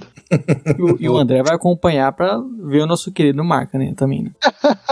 É, é aquele negócio, né, André? Tá olhando no mapa e fala, é, tamo longe, né? É Tipo o burrinho do Shre- Shrek, já chegou? Não, Exato. ainda, ainda não tá nem na metade dessa estrada longa aqui, então... Não, e, e assim, eu, eu concordo com o Léo nessa questão de que será que que Garland, Sexton e Allen vão ser um Big Three da NBA um dia? Ninguém pode responder isso agora. E aí, será que eles têm que ir atrás daquela grande estrela que a gente comentou que é importante num time que quer chegar em algum lugar? Será que o Kevin Love sai e eles podem ter espaço para trazer essa grande estrela? Tudo pode acontecer e nada pode acontecer ao mesmo tempo. E agora avançando pro Magic, Léo, é um time que é difícil fazer qualquer projeção, porque se a gente falou do Cavs aqui, que tá nesse meio do caminho da reconstrução, o Magic claramente tá também nesse mesmo processo, né? Iniciou na Sim. última temporada, quando trocou seus jogadores experientes, e aí quando a gente olha para esse time, é ok, tem muito talento, tem talentos interessantes, mas também existem muitas dúvidas, como por exemplo, Marcelo Fultz e Jonathan Isaac. É, esse é um time que acho que até um, um estágio anterior, né, do Cavs, você pode ver isso até pelos contratos dos rooks, né, que ainda tem muitos deles por um bom tempo ainda, porque é uma franquia, como você falou, meio que assumiu a reconstrução da temporada passada, tem muitos jovens, então a gente fica até em relação, a expectativa em relação aos minutos, né, como vai ser Fultz, o Cole Anthony, o Jalen Suggs, o Adrian Hampton, que chegou na temporada teve bons jogos também, a questão das alas também, o Timo aqui, o Isaac voltando, o Franz Wagner chegando, então quer dizer, você tem um monte de jogadores jovens que precisam de minutos, e acho que essa é a grande questão, de você tem muito talento aí, eu gosto bastante do Suggs, do Cole Anthony, Jonathan Isaac também voltando, acho que é um dos grandes defensores da NBA se estiver saudável, E um dos grandes defensores da vacina, né? né, antivacina, infelizmente, né? Mas acho que é um time que tem muito talento, tem muitos jogadores jovens, mas eles precisam meio que transformar isso em um time, ver o que, que vai servir pra eles, ver se vai ser com Anthony e Suggs do futuro, aí talvez você vai endereçar o Markkanen uma troca, o Markkanen não, o Fultz pra uma troca, qual vai ser a dupla que eles vão dar mais espaço. Então acho que o que eu espero pro Magic essa temporada é eles conseguirem extrair um pouco mais de informação desses jogadores, ver como vai ser a rotação, conseguir dar minutos pra eles e, e ver o que, que eles tiram disso, né? E André, quando a gente pega esses times em reconstrução, um fator de sucesso não só a questão de talento, mas é a questão da criar essa cultura vencedora, né? De estabelecer ali a liderança e tudo mais. Você acha que, assim, pelo que você vê muito mais dos prospectos, tem alguns jogadores que nem atuaram ainda, mas quando você vê para esse médico, você acha que já tem algum jogador que já tem esse potencial de exercer esse papel de liderança e dominar, guiar esse time para um futuro, ou você acha que eles ainda estão em busca desse jogador? Acho que os jovens, assim, ainda não tem nenhum que tenha dado esse, esse start, é, assim, tenha apresentado é, essa visão dentro de quadra, apesar do Suggs ser um que tem potencial para isso. Até pelo que ele demonstrou aí no basquete universitário, ele era um líder nato lá. Então, assim, acho que ele é um cara que pode fazer isso mais pra frente. Mais até do que o Fultz, mais até do que o Cole Anthony. Mas, em contrapartida ao que a gente falou do Cavs, ou do que eu falei do Cavs, aqui é um lugar onde tem veteranos que vão ajudar nesse crescimento dos moleques. Chegou agora aí o Robin Lopes, que é um cara que é muito bem quisto no elenco. Chegou um cara que, por mais que não seja nenhum craque, o Ethan Moore, é um cara que também tem esse lado aí de liderança. Temos dois jogadores aí que não são veteranos, mas que têm mais experiência, que são Gary Harris e o Terence Ross, que só tem 30 anos. A gente acha que o Ross é um cara veteranaço? Não, ele só tem 30 anos. O Harris tem 27. Então são caras que, não sei se eles se encaixam no momento do time, mas que podem contribuir com uma experiência diferente do que a gente falou de Rick Rubio e o Kevin Love, por exemplo. Então eu acho que nesse aspecto de trazer experiência para um elenco muito jovem, o Magic está um pouco à frente do Cavs, porque aqui os, os veteranos podem contribuir. Mas é um time realmente pro futuro, é um time que ainda tem que decidir qual talento eles vão realmente apostar. Tem várias opções ali que eles vão ter que deixar no meio do caminho. Não dá para achar que vai ficar Fultz, Suggs, Anthony e Hampton como quatro jogadores aí que talvez todos pudessem ser jogador da posição 1 nesse time. O Ross é um cara que não sei se fica muito tempo ainda aí. Achei estranho ele não sair temporada passada, mas algum time que brigue por algo pode buscá-lo aí na trade deadline. Mas acho diferente do Cavs, eu acho que aqui talvez o, o norte já tá mais definido do que o time do Uhum. Já vejo um time mais, por mais que a reconstrução tenha começado mais recentemente e o Magic tenha sido um time bagunçado por muitos e muitos anos, acho que eles talvez agora tenham já direcionado a bússola pro lado certo.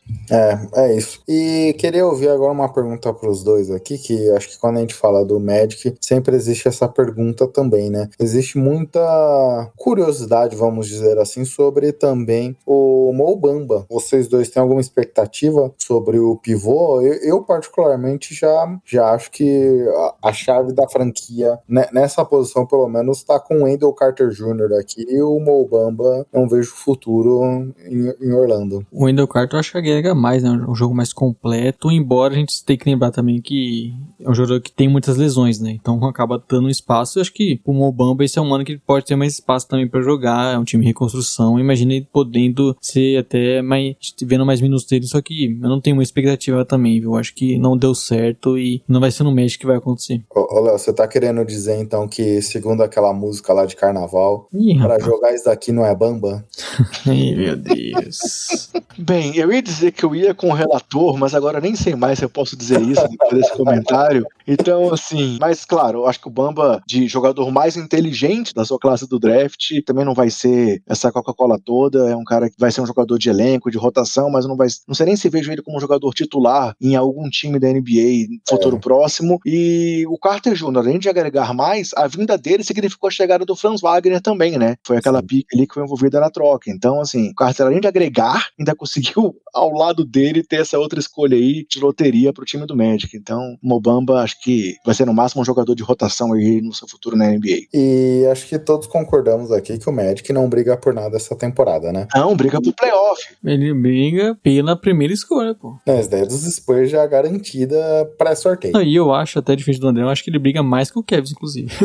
O time tem um rumo definido? Tem, mas não tem pretensão nenhuma. Então, com certeza tá brigando por draft aí ainda pra continuar essa reconstrução. Você é daqueles que, igual nós aqui, André, que tem o Magic como um dos favoritos do League Pass? Cara, eu, eu tive mais curiosidade no final da temporada passada, mas eu acho que, que eu boto ele na lista porque eu quero ver o Jalen Suggs jogando nesse time. Eu quero ver como é que ele vai Eu- encaixar com o Anthony, eu quero ver como é que vai ser essa transição dele pra NBA, porque foi aquilo que eu falei. Eu vejo ele com um cara potencial pra, tipo, ser um, um cara com um papel de liderança a curto prazo dentro do- desse time do Magic. Os primeiros jogos a gente quer ver, né? Depois a gente acaba largando, mas Jalen Suggs e Cole Anthony é a dupla que eu quero assistir na NBA no início. André, avançando agora para o nosso último colocado aqui. Nossa, obrigado por pela participação extensa aqui no podcast. Um Tamo abraço junto. para o Marco Túlio Bahama aqui, que deve estar nos xingando nesse momento. É, mas Detroit Pistons. Ele vai, ele vai cortar metade das minhas falas, não vai não, né? Não. É, a, a minha do Léo, talvez sim, mas no contrato dele a gente proíbe a cortar a fala dos convidados. Abraço, Marco Túlio. O Detroit Pistons, a gente estava falando até de League Pass, deve ser o queridinho de muita gente nesse começo aqui, principalmente por conta da chegada do Kate Cunningham, né? Você é mais um desses, jo- desses é, analistas que estão muito ansiosos com os Pistons por conta da chegada do Kate Cunningham? Cara, tô, tô muito curioso pra ver o Cade Cunningham também chegando na NBA, querendo provar que ele merecia ser a primeira escolha, sendo que a gente tem o, o Jalen Green dizendo que não, que tinha que ser ele. E esse time do Pistons, por mais que ele tenha sido o pior time do leste temporada passada, é um time também que já tem um caminho mais definido. Tem jovens que foram muito bem temporada passada, o Sadiq Bey, o Isaiah Stewart, que surpreendeu muita gente, o próprio Killian Hayes, que teve questão física atrapalhando ele, mas é um cara que ainda tem um potencial que pode dar um salto aí é, na rotação desse time. E aí, o Jeremy, Jeremy Grant é um cara que vai continuar sendo esse veterano no elenco. Veterano também, assim, que não é um cara tão velho assim, mas é o cara que vai ali tentar ser esse líder dentro desse time titular. E aí, do banco, Josh Jackson, que re- reconstruiu a carreira temporada passada, Hamidou Diallo, trouxeram o Kelly Olynyk, que é um cara que eu até peguei ele também num dos times de fantasy aí, porque eu acho que é um cara que pode ter uma minutagem é, interessante nesse time e que vai agregar experiência a essa rotação. Então, assim, é, o Pistons é um time que, que também tá no meu radar, mas o ponto principal dele estar no meu radar se chama Kate Cunningham. Eu tô muito curioso pra ver esse salto dele pra NBA também. Pode lembrar o que você quer falar aqui. Não, não quero falar nada, pode falar. Você ia lembrar que eu falei que o Pistons poderia brigar por um play-in, né? Ah, isso sim, mas ali era no podcast Ousadia, né? Então, isso não se chama ousadia, isso se chama. Insanidade.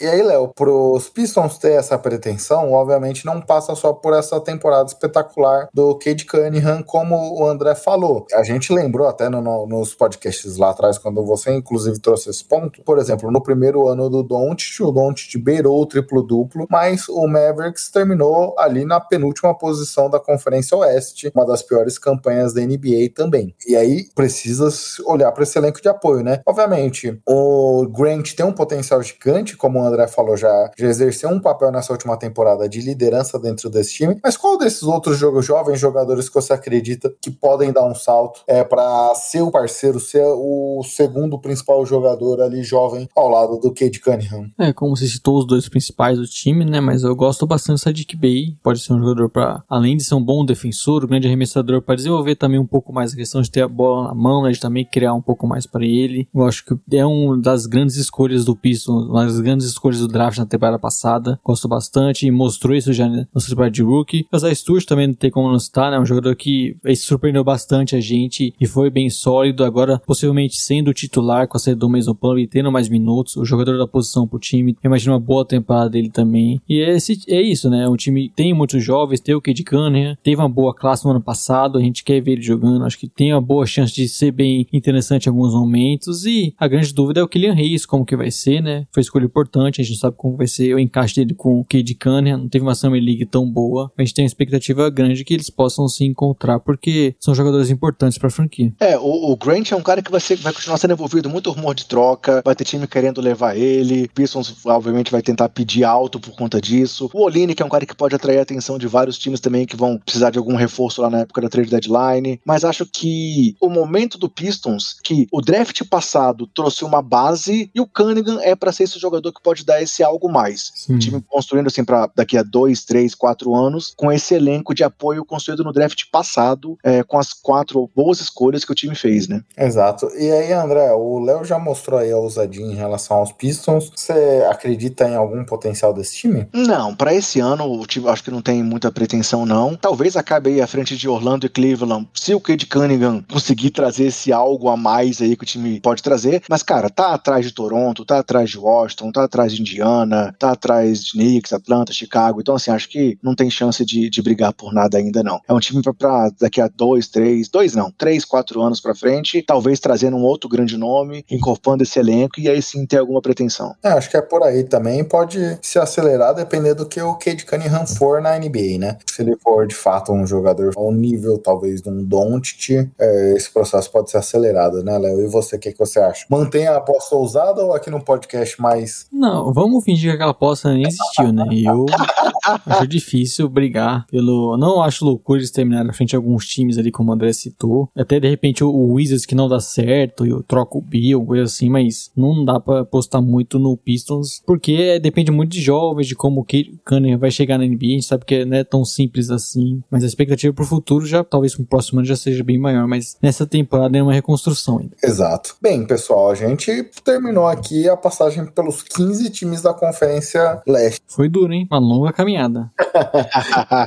É, André, brigadão pela sua participação. Quer deixar de novo seus arrobas, falar do Basqueteiros e tudo mais? Cara, primeiro, brigadão pelo convite. É sempre bom estar batendo esse papo com vocês. Dois amigos aí que a vida do fantasy e a vida depois da, também da podosfera é, me trouxeram. Na hora que vocês me convidaram, na hora eu quis topar, porque é legal ter essa visão geral de uma conferência e poder contribuir aqui também trazendo algumas opiniões, às vezes polêmicas, às vezes não, para a discussão de vocês. E sim, galera, quem quiser encontrar o trabalho do Basqueteiros, estamos aí nas redes sociais, sempre com arroba basqueteirosNBA. Estamos no YouTube com o canal youtube.com.br basqueteiros e temos o nosso podcast nos agregadores que você curte aí, no Spotify ou então na Aurelo, sempre com o nome Basqueteiros também. E, claro, de novo, camiseta à venda na loja da Ward, você pode procurar por Basqueteiros lá dentro, que você vai encontrar o nosso produto disponível lá. Tem cupom de desconto Basqueteiros para quem quiser comprar outros produtos na loja da Odyssey. Estamos no Jumper Brasil e indo para frente aí para nossa quarta temporada, com muita vontade de trazer coisas legais para vocês, com participações especiais. Léo e Gui tiveram comigo já mais de uma vez. Tamo junto para mais uma temporada cobrindo a NBA e trazendo basquete para o maior número de pessoas possíveis, né, galera? Excelente. Acompanha lá o trabalho do André, seja nas lives, as lives depois são disponibilizadas no podcast, que é um trabalho sempre bem legal aí, também nas redes sociais, siga lá os basqueteiros. André, já que você ficou até aqui, já que você é um amigo nosso também, vamos ficar para as dicas culturais. Claro. E você me roubou a que eu ia dar essa semana,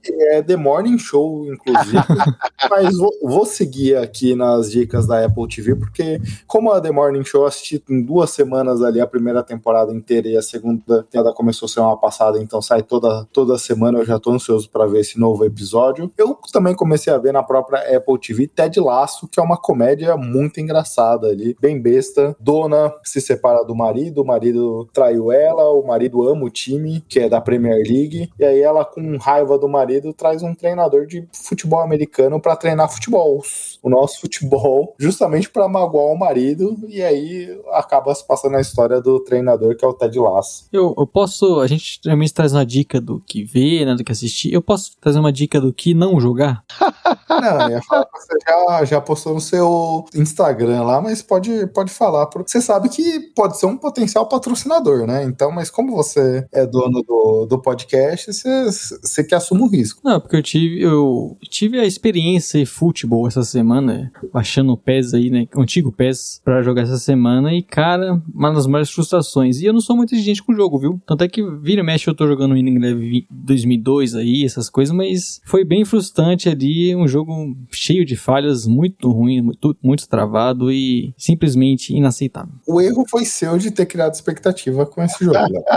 né? É, o erro é igual quando a gente espera muito de um jogador não dar certo, não, o erro é nosso. Então é, É. a mesma coisa do jogo. Posso, posso passear pelos dois assuntos aí também, então, já que eu tô aqui? Claro. A Apple TV, eu tô curioso pra assistir aquela série Si, do Jason Momoa. Não sei se você já assistiu, mas eu fiquei curioso pra ver. É uma série, série do- de um povo que não enxerga tal. Uma série mais, mais é, bárbara, assim. Eu tô curioso pra ver. E, cara, eu, eu voltei a assistir uma série que, por enquanto, tá disponível na Netflix as duas primeiras temporadas. E vai sair agora, não sei se é no Star Plus ou no HBO Max, que é a série dos Titãs. O HBO Max. HBO Max, né? Assim, eu tô curioso pra esperar a terceira temporada, que acho que tá, tá bem legal. Em termos de jogo, hoje eu baixei aqui pra ver, para jogar o FIFA. Eu tenho o Nintendo Switch, né? Então lá o valor não tá tão absurdo assim como pras outras mídias. Cara, assim, realmente eu continuo dizendo que eu sou mais fifeiro do que fã do PES há muito tempo. É, sinto falta daqueles times que tem licença exclusiva lá do PES, como alguns times brasileiros, Flamengo, Vasco, mas pra jogabilidade eu sou muito fã do FIFA. O André que vale sempre ressaltar, assim como todos nós, que é Vasco, né? É, e falando de jogo, eu, eu baixei essa semana aqui, tava numa promoção lá, Cyberpunk. Então vou ver se esse negócio presta ou não. Outro que foi criticado, mas pelo jeito melhorou, né? É, o pessoal falou que já, já tá fazendo as melhorias. Eu me assustei com alguns bugs bem, bem horríveis assim no jogo, coisa que a gente não vê em jogo. Não, e jogo que foi. Teve a, de- a data pra ser lançado e depois teve que um adiado, né? Várias vezes, demorou muito. Mas eu confesso aqui que eu já me assustei, Léo, porque eu tava aqui, minha esposa na sala comigo, eu montando meu personagem ontem. Aí chegou uma parte do jogo lá que você tem que colocar até o tamanho do brinquedinho do cara. Opa! É, você, como é um cara bem realista, você botou bem pequeno. Opa, ca- caiu, caiu aqui, não tô ouvindo mais. né? Aí minha esposa me olhou assim, eu falei, eu não sei o que é esse negócio, não. É um joguinho aqui que eu. Eu juro que não é sobre isso o jogo. Bem, depois desse momento, André, o Léo não nos dá outra opção senão terminar o podcast, né? Não, e dizer que esperamos, o- eu espero o André aqui na final da NBA pra falar, viu? Falar sobre o Bulls. Opa, tamo junto, tamo junto. No mínimo na classificação pros playoffs. Bem, André, mais uma vez, brigadão aqui pra você topar essa participação. Valeu aqui, sempre é um prazer contar contigo. Tamo junto, precisando é só chamar. Também, também já me sinto em casa, assim como vocês estão em casa lá no Basqueteiros. Valeu, André, e agradecer a todos os ouvintes que nos ouviram esse podcast enorme, né? Exato. Boa semana. Tchau, tchau. Abraço. Última semana, um grande abraço e tchau, tchau.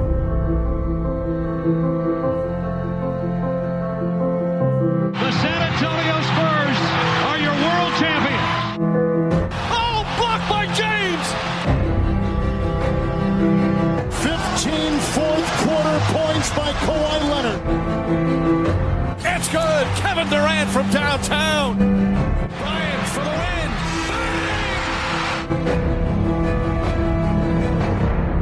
What a perfect ending to a historic day. Eu vou procurar, eu vou procurar. Você não bota uma fé, mas eu vou atrás. Eu vou procurar, eu sei que eu vou encontrar. Eu vou procurar, eu sei que eu vou encontrar.